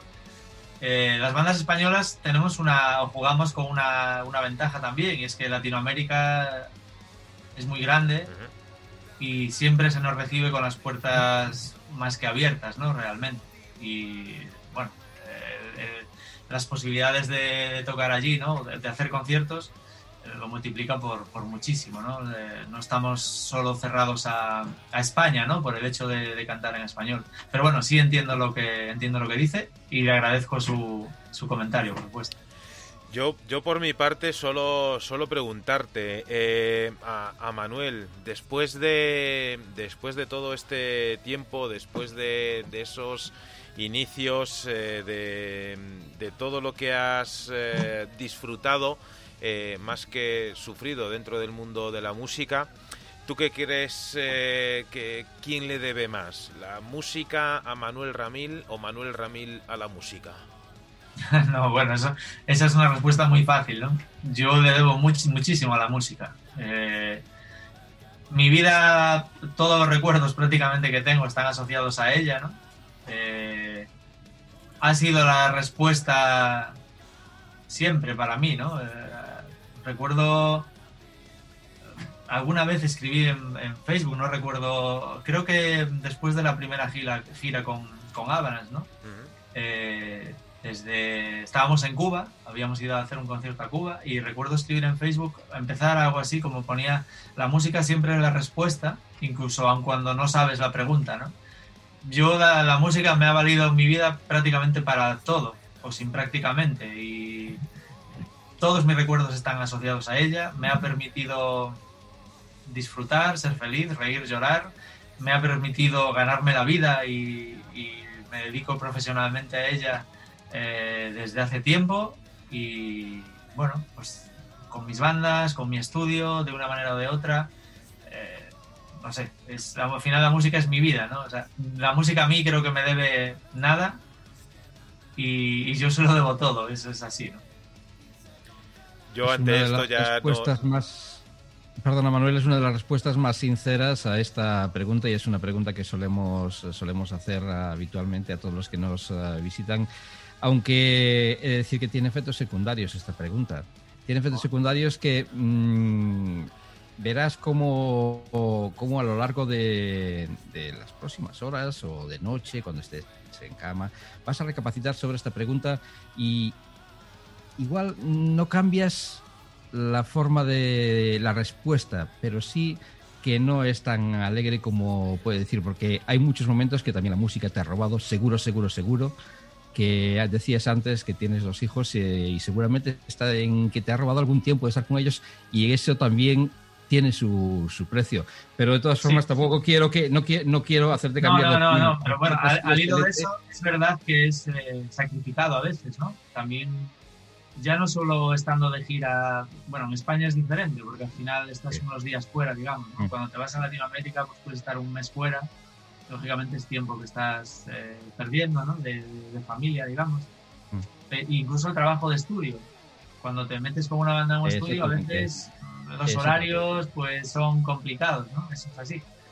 Pero bueno, cualquier trabajo tiene sus, sus partes un poco más inconvenientes, digamos, ¿no? Yo eh, llevo ya unos cuantos años dedicándome exclusivamente a la música Y, y, en el momento en el que di el paso de, de, decidirme que así fuese, ¿no? A, a, a, hacerme autónomo y trabajar a jornada completa o, bueno, organizándome yo la vida en torno a la música, esto, bueno, puede sonar así como muy bonito, pero es la verdad, ¿no? Y es que no, no tengo sensación de, de estar trabajando, ¿no? Aún cuando me estoy levantando un día a las 6 de la mañana porque tengo que entregar una mezcla o una composición o lo que sea, o, o en épocas de, de, más agobio, ¿no? Que también los hay, de más agobio de trabajo. Soy sincero y os digo que no, no tengo sensación nunca de estar trabajando, ¿no? No hay ese rollo de que llega el domingo y, hostia puta, mañana es lunes y me tengo que levantar a trabajar, ¿no? Puedo estar encerrado, además me gusta mucho, disfruto mucho de trabajar en soledad, ¿no? Y, y un porcentaje muy grande de, de, de, mi tiempo en el estudio es precisamente ese, ¿no? Trabajando solo y, bueno, no sé, lógicamente tiene su parte, su parte dura, ¿no? O su parte a lo mejor menos conocida y que puede ser peor de llevar, pero vamos, no, no lo cambiaría por nada del mundo poder dedicarme a lo que, a lo que me gusta, ¿no? Yo eh, hace tiempo me, me, reencontré con un compañero de instituto, hacía mucho que no hablábamos, ¿no? Y él, bueno, hemos habíamos perdido mucho contacto, pero él ha seguido un poco, ¿no? Eh, mi trayectoria. Bueno, hoy en día es más fácil a través de Facebook, etcétera, pero me decía cuando entraste en Warcry, pues a través de la heavy rock, ¿no? Y la que era un poco la manera de, saber y tal. Y me decía, joder, y al final lo, conseguiste, porque yo la verdad es que casi ni, ni, me acordaba, ¿no? Pero él me decía que cuando hablábamos y tal, decía, no, joder, pues tiene que ser la hostia, tío, eso de salir ahí, tío, a un concierto heavy y, con la gente abajo. Y no sé, eso es lo que yo querría hacer, ¿no? Con 14, con 15 años, nos lo, él quería ser futbolista, ¿no? Nos lo, nos lo comentábamos y bueno, y de algún modo he, conseguido eso, ¿no? He conseguido, pues eso, o, o, lo estoy consiguiendo, porque al final esto es una carrera de fondo, ¿no? No sabes lo que va a pasar mañana. Pero no tengo esa sensación de, lógicamente renuncias a cosas, ¿no? Pero bueno, hay que buscar un equilibrio y no lo cambiaría por nada, la verdad. No, no te preocupes, eh, Manuel era el poli bueno, yo me tocaba en esta pregunta. No, no, te, te entiendo y tienes, y tienes toda la razón, es así. Yo, la verdad es que Parece, parece que no, Manuel, pero llevamos eh, casi dos horas de, de sí. Se, se, ha, pasado súper rápido, a, la verdad a, que a sí. mí se me ha pasado súper fugaz. Eh, permíteme que, que, te anote aquí en la, en la libreta que tengo de las cañas pendientes porque me gustaría continuar eh, hablando contigo. Tenemos muchas cosas que se nos quedan en el tintero. Por mi parte, decirte que, que, ha sido ha sido sorprendente lo que lo que nos has contado. la verdad es que esperábamos, al menos yo, yo esperaba dentro del desconocimiento quizá una, una charla más eh, promocional pura y dura con el discurso aprendido, con el sota caballo rey. Eh, y lo bueno que tiene el mundo de la música, el mundo del rock, es que tienes que dejarte sorprender porque hay, hay momentos como, como este que sin duda merecen mucho la pena. Lo decíamos durante, durante estos días, eh, la, la, gente lo dice, eh, es eh, sin duda eh, uno de los discos eh, del año, al menos en España. Y, aquí en la zona eléctrica tenemos el honor en esta ocasión de que una pieza fundamental de este engranaje esté con nosotros para contarnos algunos de los secretillos, que tampoco queremos saberlos todos, que se esconden detrás de este morir eh, y renacer. Eh, mucha gente lo ha dicho de corazón eh, y nosotros eh, lo decimos porque lo sentimos. Tenemos que, que, darte a ti en nombre del resto de la banda la enhorabuena por este trabajo, saludar al resto de los miembros del grupo eh, porque formáis una máquina perfectamente engranada vamos a desearos, eh, como no podía ser de otra manera, la mayor cantidad de éxitos eh, que podáis eh, cosechar y que mm, después de bajaros de, de un escenario que, que nunca perdáis ese, ese saber disfrutar de las cosas pequeñas de la vida que son las que al final acaban dándote esa chispa. De verdad, Manuel, ha sido por mi parte un eh, auténtico placer poder eh, charlar con, contigo y, no quiero dejar a, mis compañeros sin, sin, la oportunidad de que, de que se despidan también eh, José Luis y Ricardo cuando, cuando queráis. Pues yo voy a dejar a José Luis que sea el último en despedirse y voy a hacer mi alegato final y decir que obviamente, y todo el mundo lo sabe, yo soy el menos rockero, el menos metalero de, todos nosotros. Eh, sí, me gusta, sé reconocer las cosas buenas. Y he estado escuchando vuestro disco, me ha gustado y he dicho, bueno, pero es que ¿por qué me gusta tanto este disco? ¿no? ¿Por qué me gusta tanto este disco? Ahora lo sé, después de hablar con, con, con el alma de, de, la banda, sin, sin dejar atrás al, al resto de, de la formación, es decir que, que, ahora entiendo por qué me gusta tanto este, este disco. Cuando con una persona eh, como Manuel, que, se pone a hacer una cosa sencilla, pone, pone todo lo que, lo que es él. Y, y, hoy en esta charla lo hemos comprobado. Yo creo que ha estado a nivel del disco y no voy a atreverme a decir si por encima o por debajo, pero en fin, eh, ha sido un auténtico placer hablar contigo, Manuel. Pues es mutuo, o sea, agradeceros este rato porque no ha sido una entrevista, eso, eso también está bien, ¿no? En, en, tiempo de promo que, eh, bueno, pues llevo, llevamos quizá como tres semanas a lo mejor, ¿no? A un ritmo de dos entrevistas al día, tres a veces. Y, y bueno, pues agradece también un rato en el que puedas hablar tranquilamente, que al final es una charla, ¿no? No, no, no, ha sido una, una, entrevista, por lo menos yo no la, no la he visto así nos faltaban las cervezas, ¿no? Y, y algo de picar y, ya está, ¿no? Para mí ha sido también un, un, placer, la verdad, y bueno, espero que podamos repetir que sea por Zoom por gusto, y, pero que no por obligación, ¿no? Si algún día es por Zoom, que sea porque tiene que ser porque queremos o lo que sea, pero que haya ocasión también de, de cara a cara, ¿no? Que siempre se agradece eso. Manuel te apuntó en la libreta de las cervezas, eh, yo te apunto en la libreta de los albariños. Sí, además cuidado que a ti te tengo, a ti te tengo cerca, ¿no? te tengo a tiro. Estaremos ahí. Pues eh, yo me ascribo y como a mí lo que me gusta es eh, la buena música y la buena compañía. Eh, vosotros estáis cerca y yo pues encantado de meterme una serie de kilómetros para estar con vosotros. Lo único que me resta por decir, Manuel, es que Morir Renacer es un trabajo con idiosincrasia propia, eh, que da con la dificultad que esto, esto, entraña un paso más en vuestra evolución como músicos para aquellos que tenían el miedo la precaución de mm, que aquello pudiera ser una repetición de anteriores eventos. Eh, simplemente que lo escuchen, que lo dijeran, que lo, iba a decir, eh, lo sufran, más que nada porque eh, no por el mero hecho del sufrimiento, sino mm, porque se van a dar cuenta de que no es una reedición más de lo que ya había, es algo más, es un paso más. Y eso es eh, digno de agradecimiento.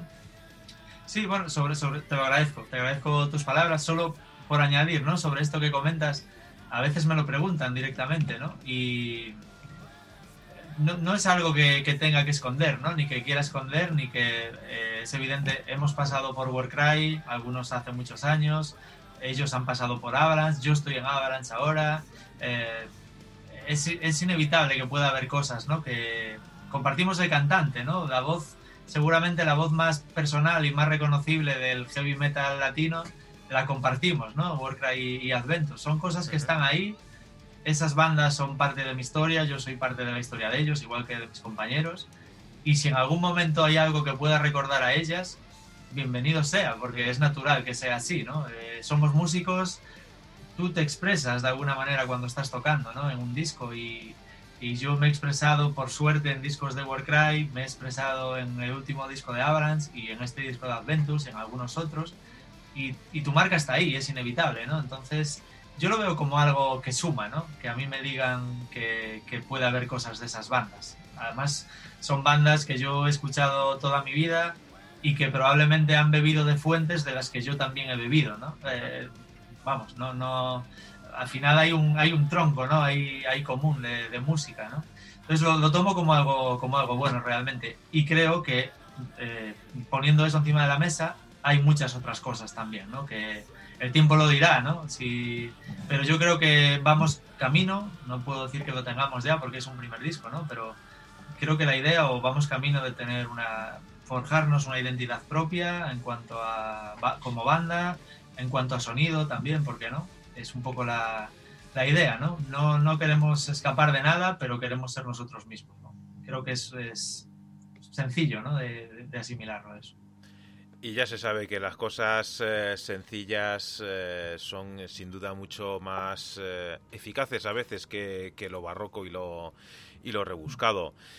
Manuel, una vez más, eh, gracias por recibir la llamada de la zona eléctrica. Esperemos que este disco sea eh, fuente y fruto de grandísimas eh, alegrías para tanto para vosotros como creadores como para el público que lo escucha a partir de hoy seguiremos en contacto porque sin duda sois eh, un, referente del cual eh, mucha mucha gente tiene que tiene que aprender cada uno en su en su medida pero sin duda nosotros tenemos que, daros las gracias por atender la llamada de la zona eléctrica y desearos sin duda lo mejor.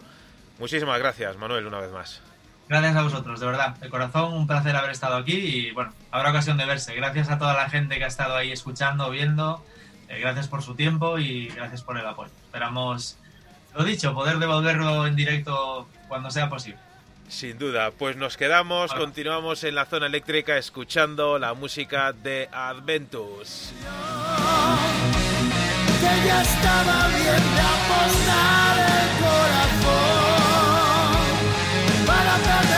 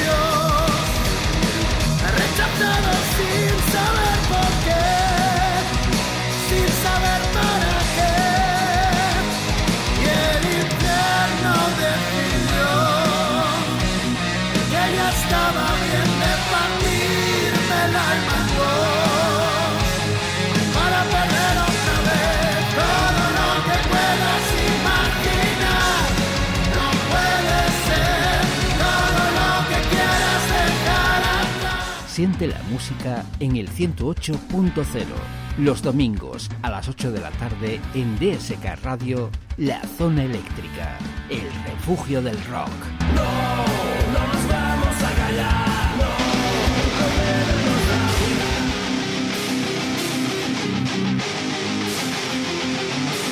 José Luis, eh, Ricardo, qué pena que tengamos eh, la espada de, Damocles en forma de reloj eh, semana a semana porque eh, yo, yo, me lo he pasado muy bien. He aprendido muchas cosas más allá de, de, la, de lo que es el, el aspecto musical y, y, el protocolo promocional de, de, estas situaciones y sin duda es una grandísima persona, Manuel. Eh, y no podemos hacer más que recomendar este disco de Adventus. Efectivamente, tú lo decías, Manuel, ha sido un placer hablar con, Manuel, pero la, vida sigue en la zona eléctrica y hay que contar cosas que están sucediendo a lo largo de la semana. Son tantas, tantas que espero que no, no, no se escapen las, por lo menos las mejores. Porque pasen los años que pasen a nuestras espaldas, eh, seguimos manteniendo en nuestro interior esos aspectos de nuestra juventud que determinan nuestros gustos. Y apostaría el cencerro de la vaca de la portada de Atom Heart Mother de los Pink Floyd a que Walt Disney ha influido en nuestras preferencias musicales. Vale, vale. Ya ha salido el listillo para decir que la vaca de la portada del disco de Pink Floyd no tenía cencerro. Claro, porque Ramón Rodríguez se lo ha robado, no te Tampoco Walt Disney tenía una banda de metal. Y eso no quita para que inconscientemente haya influido en todos nosotros, de manera que nos entusiasme lo que enseguida vamos a escuchar. Todos conocemos el cuento de la Bella y la Bestia. Vale, faltaba otro listillo, el que descubriese que esa fábula no estaba escrita por Walt Disney, que es una adaptación de un cuento francés. Bien, yo tampoco sé francés y eso no significa que no me guste una buena canción de un grupo de Oregón. A lo que íbamos, la bella y la bestia, la fealdad y la bealdad contrapuestas y puestas en común con el amor. Momento romántico en la zona eléctrica. Esto sucede en un disco llamado Illuminators para una banda llamada Binder Seed, donde Abdienen Low aporta la delicadeza, la sutileza, la belleza, que es ahogada por la brutal voz de Jorma Espaciano, lo cual imagino que por alguno de esos síndromes que vete tú a saber el nombre que nos devuelva nuestra tierna infancia y de forma subliminal nos convierten en actores del tema que escuchamos.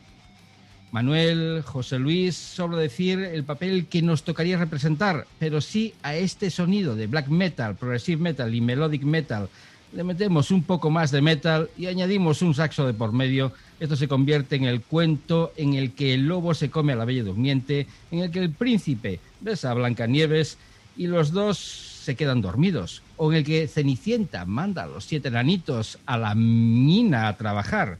I hope, I hope. Y ahora que he conseguido atraer tu atención, y antes de que caiga el último pétalo de la rosa y nos convirtamos en monstruos verdes, déjame recordarte el nombre de este álbum que lleva girando desde hace año y medio por el mundo de las fábulas, Illuminators.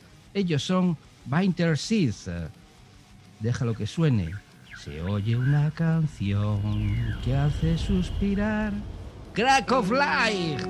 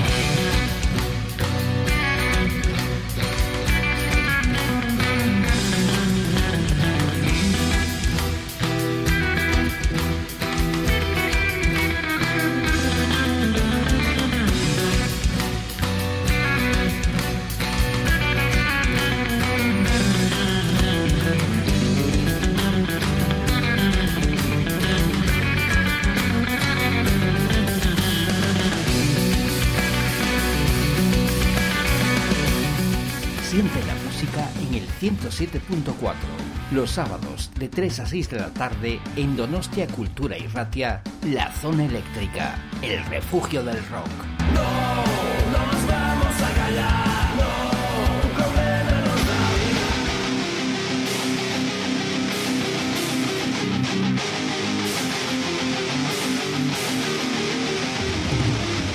Ricardo, yo poco más eh, tengo que añadir a esa, a esa presentación, pero vamos, que si, si alguien tiene que escribir mi epitafio, por favor, que seas tú.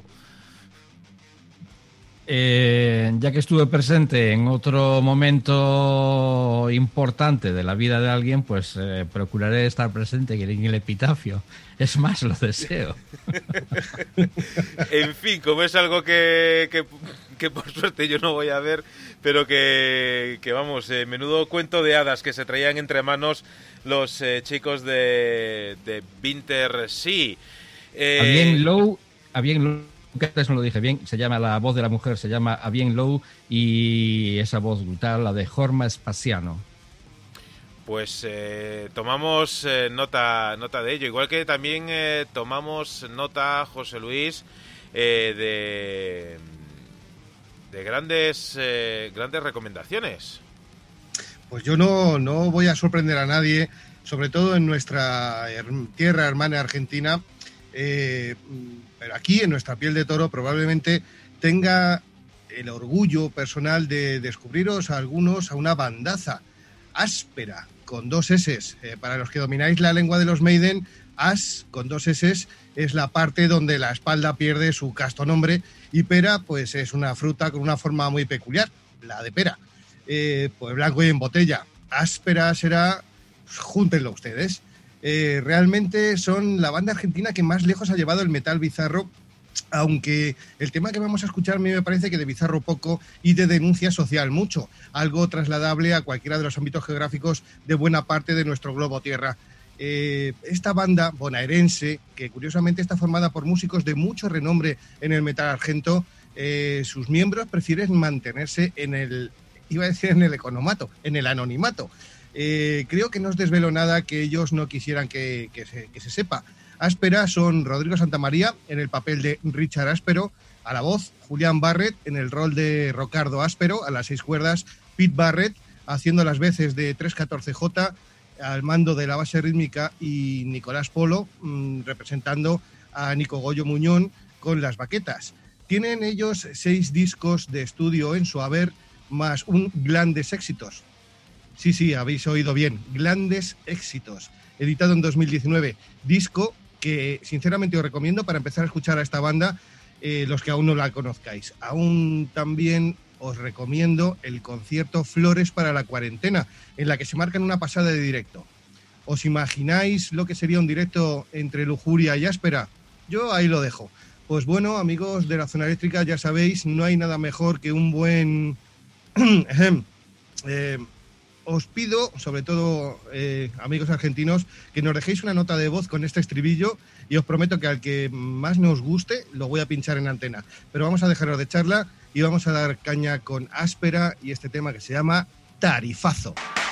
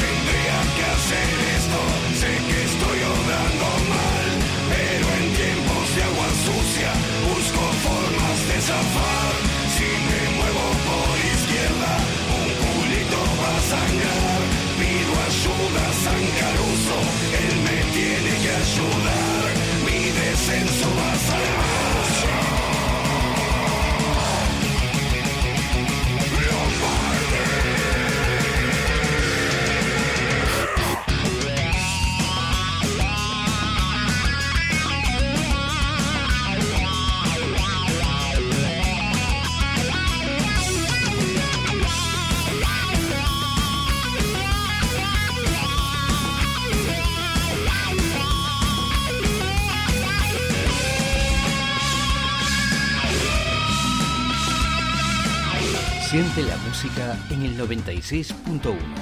Los lunes de 4 a 7 de la tarde en Rock Invierzo, La Zona Eléctrica, el refugio del rock.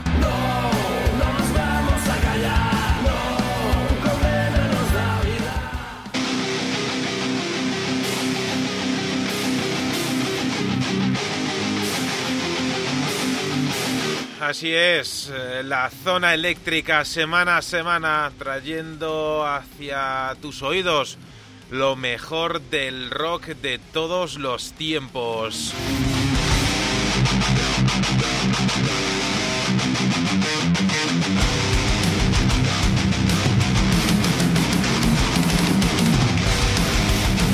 Y ahora voy a poner, eh, José Luis, Ricardo, si me permitís eh, y, dejáis de, mandarme mensajes eh, subliminales. Ahí, que se note que la zona eléctrica se hace en directo. A pesar de que nos puedas escuchar en diferido a través de cdmusicradio.com, a través de El Universo del Rock, El Aguante al Metal y Radio Crimen en Argentina, también a través de ondacentrofm.com y Universo Rock Radio también aquí en España, además de los podcasts de Evox, Spotify y Anchor, etcétera. Eh, todo esto venía a que quería escuchar, si me permitís, si no me saboteáis, una, una canción que me hace especial ilusión. Es uno de los temas que te puedes encontrar dentro de un disco que se titula Sounds of Berlin es una banda que se formó ya por el año 2017. Uh, una creación de, del guitarrista alemán Rainer Krenzke que se juntaba con el vocalista Michael Box, eh, ex Bonfire, ex eh, Casanova, Mad Max. Y este dúo pronto empezaron a escribir temas, embarcaron en sesiones de grabación y antes de reclutar a su compatriota y bajista Marco Tardánico y al guitarrista principal británico Jay Parmar en la línea de este proyecto. Pues bien, estamos hablando de una banda que se llaman Reunion y dentro de ese álbum, ese Sounds of Berlin, hace unos eh, días lanzaban lo que es su nuevo single una canción que hace referencia a dos amigos. Te quedas con Rainium y estos Two Friends.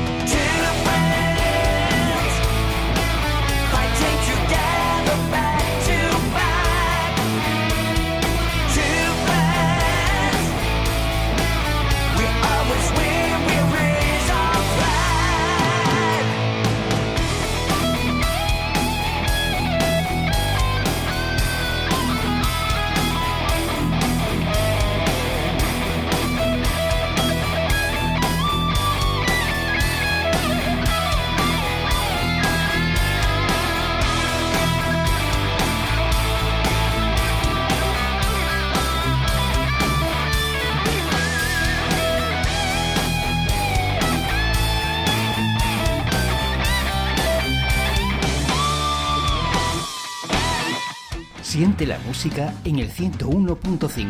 Los domingos, a partir de las 10 de la noche, en Radio Iliberis, La Zona Eléctrica, el refugio del rock.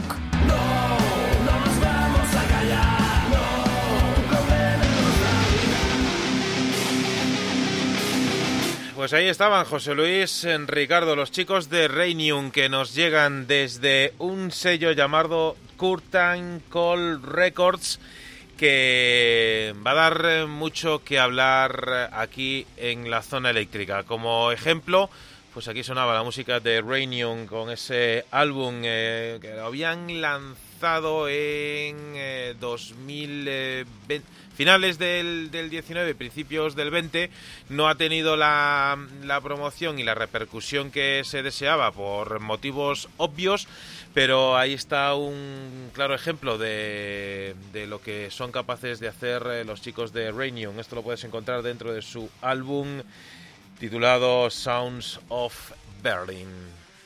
Pues no vamos a abandonar las tierras germanas, ahí nos vamos a quedar en Alemania. Y es que Todos llevamos dentro en nuestro corazón una parte sin sentimientos, sin sensaciones, que hace que nos cueste recibir y dar cariño.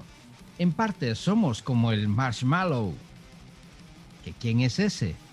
Me alegro que os hagáis esa pregunta para disimular que no habéis llorado con la película Frozen, lo cual cierta, deja cierto resquicio al calor que nos convierte en humanos. Algo parecido a lo que hace esta banda alemana, llamados Eisbrecher, que en su idioma significa el rompehielos. En sus conciertos y apariciones no dejan de hacer mención al frío y al hielo que albergan los corazones de los humanos, algo que ellos se encargan de romper, poniendo a funcionar las máquinas de su metal industrial para, en estos últimos casi 20 años, ser los protagonistas de ocho trabajos con los que han llegado al 2021 para firmar un noveno, Live Match Monster, ha llegado para darte ese calor que necesitas en tus entrañas, para no convertirte en carne de la sección de congelados. Esto que vas a escuchar está más caliente que el pomo de la puerta de los altos hornos. Eisbrecher, fuck.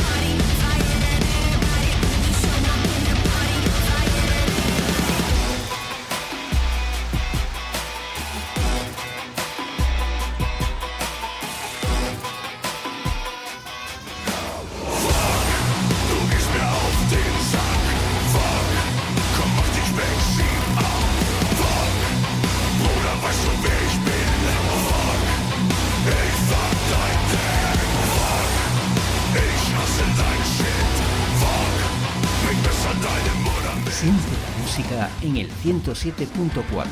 Los miércoles a las 7 de la tarde en Radio Matorral, La Zona Eléctrica, el refugio del rock. No, no nos vamos a callar, no, un problema nos da vida.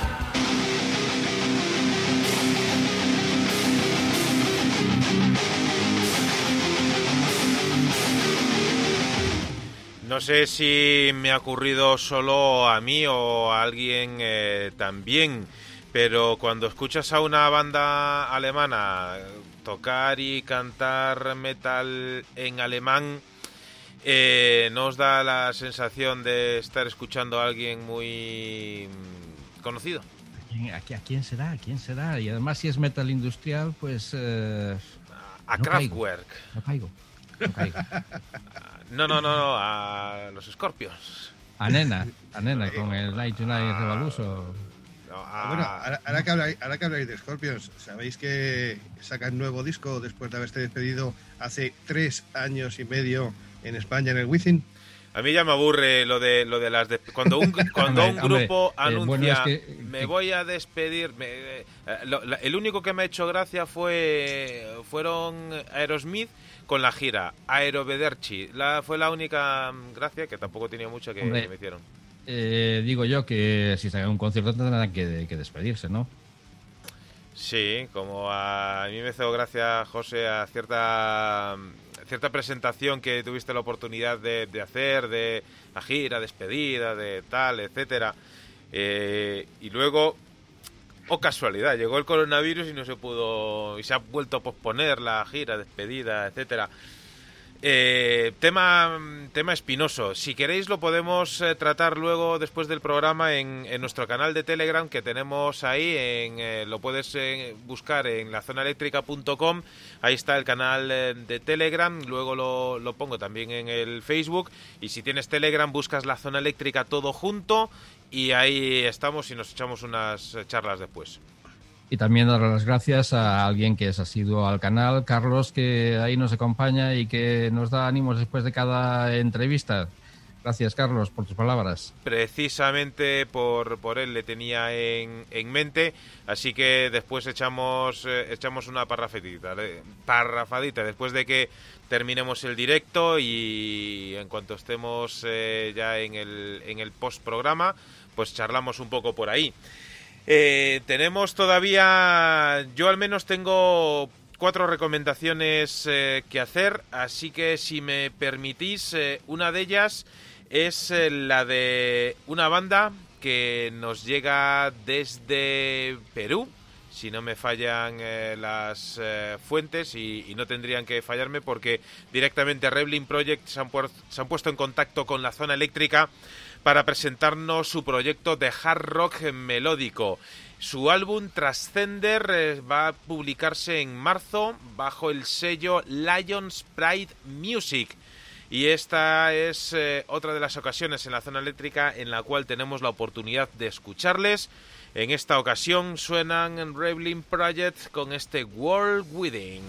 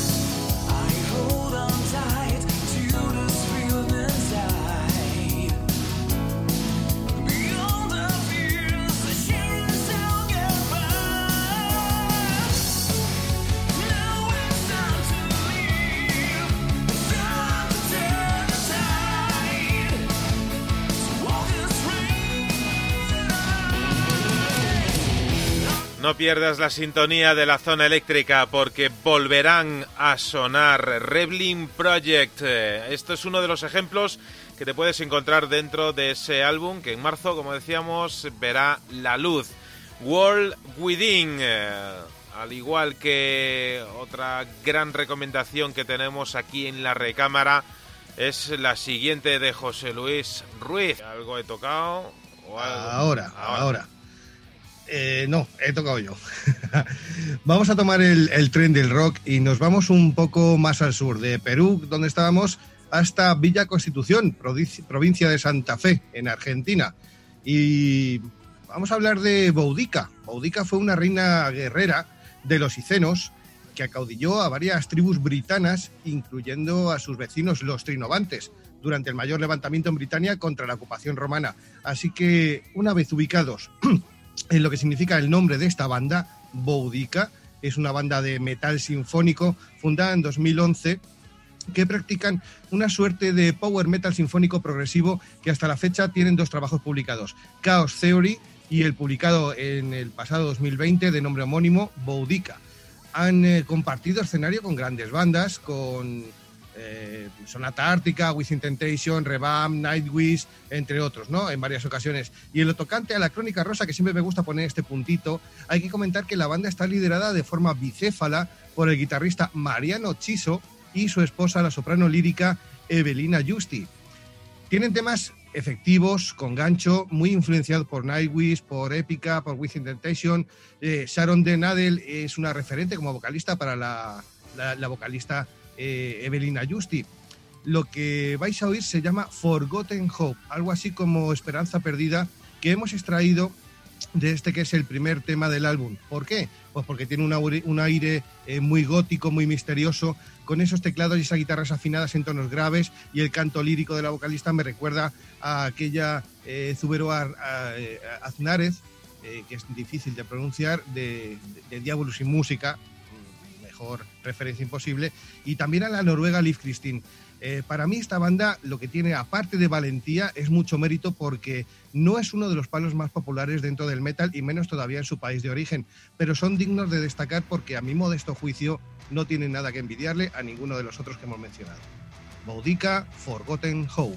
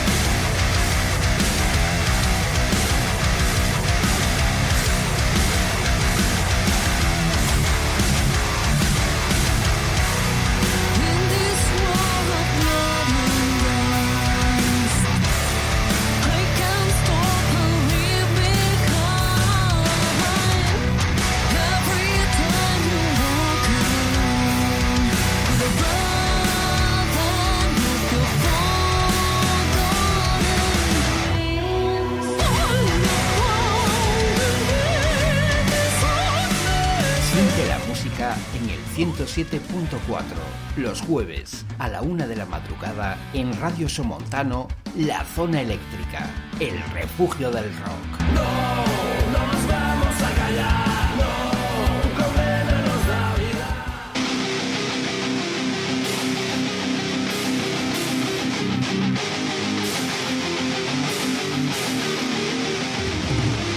Esto es lo mejor del rock de todos los tiempos y hace un ratito teníamos la oportunidad de charlar con Manuel Ramil el eh, alma mater, el teclista y así como el compositor de los temas de Adventus, de ese Morir y Renacer. Y durante, durante esa charla tenía la oportunidad de acordarse de los chicos de Rey Lobo. Pues bien, ya queda muy poco para que podamos disfrutar del primer álbum de Rey Lobo. Nos llegan desde Murcia. El álbum llevará por título Octavo Pecado, un disco lleno de heavy metal en español y que eh, tiene un eh, concepto que gira en torno a la pregunta de qué es eh, lo que hay después de la muerte y alguna que otra reflexión acerca de lo que nos define como humanos. Pues bien, te quedas escuchando la música de Rey Lobo que suenan en la zona eléctrica con estas águilas blancas.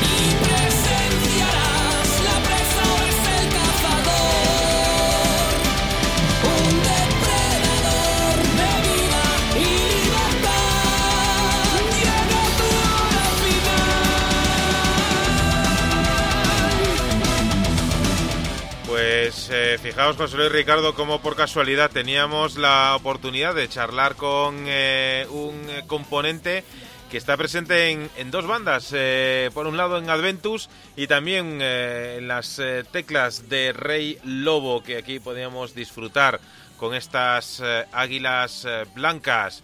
empezamos a encarar el sprint final para terminar en lo más alto. Pues no suenan nada mal eh, estos murcianos, Rey Lobo. Habrá que, hacerles un seguimiento acorde. desde, desde Murcia nos llegan cantidad de bandas eh, y, muy buenas. Eh, tenemos que, que, que seguir teniéndolos presentes en nuestras oraciones musicales.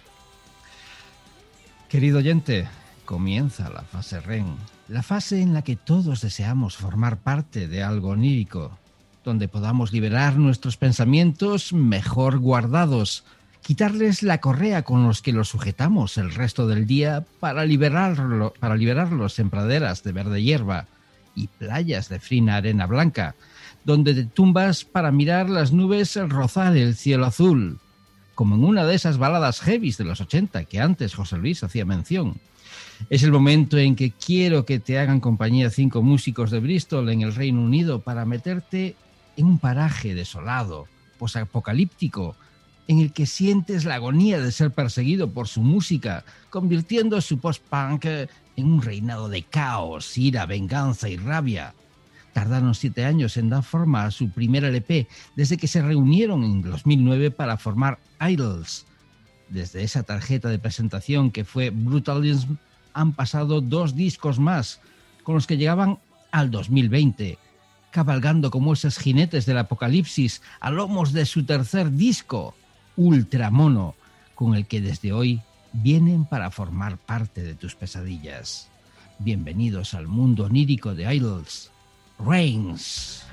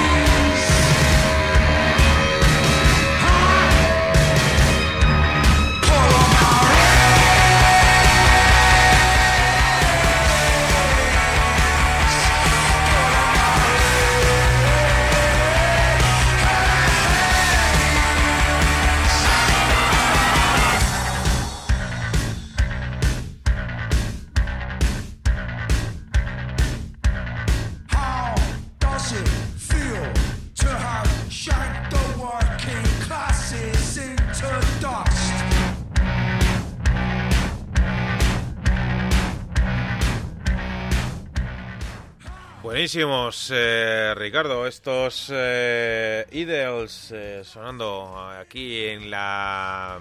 llegando a la cresta de la ola y... Ahora con, con qué nos vamos, José, porque ya estoy emocionado. Pues cuando deciros que cuando una banda de- decide lanzar un disco homónimo bien avanzada su carrera, suele decirse que se trata de toda una declaración de intenciones, una forma de decir, hey, hey, esto es lo que somos, o directamente recoge todo lo que uno espera de ellos, aunque cualquiera de estos preceptos lo podríamos aplicar al séptimo trabajo de Ángel Usapátrida. Eh, a lo largo de toda su carrera, sin ir más lejos, en su último Cabaret de la Guillotín no dejaron títere con cabeza, pero Ángel Usapátrida va mucho más allá en este sentido. Una muestra sería este trayazo cuya letra os anticipo en unos versos en nuestro idioma que dicen quítate la venda que cubre tu rostro y desata los nudos que te cuelgan del cuello. No veas el mal, no escuches lo que es real. Escupe lo que está atascado en el pecho, no es el final. Las reglas de este sistema las dictan los delincuentes, los mismos que hacen trucos subliminales agarrados por un puño de hierro con guantes de seda y oro. Este es un disco de pura velocidad y sonido thrash metal recién publicado este fe- febrero de 2021 de título eh, homónimo al nombre de esta bandaza que, eh, cuyo tema dice nos quedamos solos, we stand alone.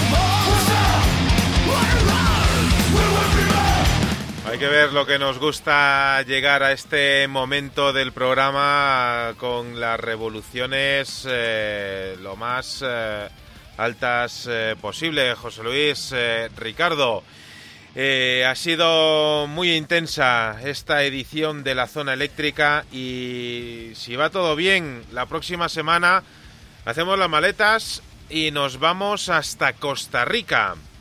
Así que ahí lo dejo. Estad atentos a las redes de la zona, a las redes sociales de la zona eléctrica eh, y os iremos contando más cosas de lo que estará por llegar. Podremos decir eso de ¡Yujú! ¡Vacaciones! Pues sí, mm, no, sí podemos decirlo, pero no, no va a haber vacaciones. Vale, Así que llevamos con estas 124 semanas del tirón, no vamos a fastidiar la media hora. Entonces, pues eh, vamos a, viajar a una tierra muy querida por nosotros y vamos a escuchar algo que va a ser eh, realmente increíble. Eh, José Luis, Ricardo, permitidme que, que os presente ya a la banda con la que vamos a despedir, ya que teníamos otra prometida, pero lo tendremos que dejar para la semana que viene.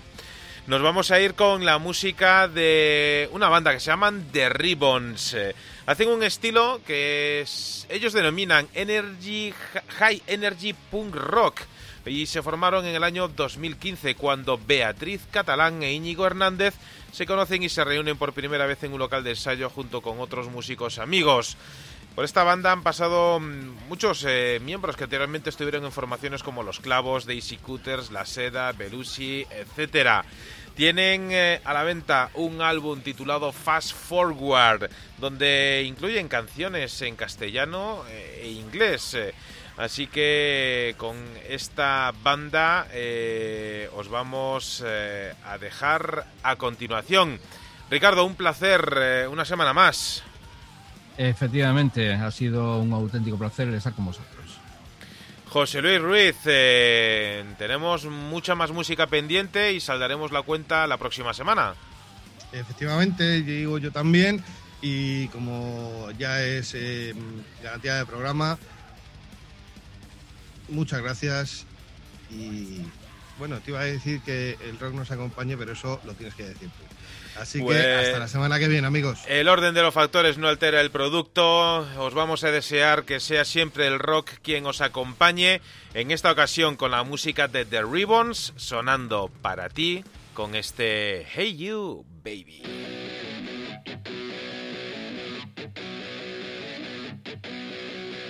Yeah!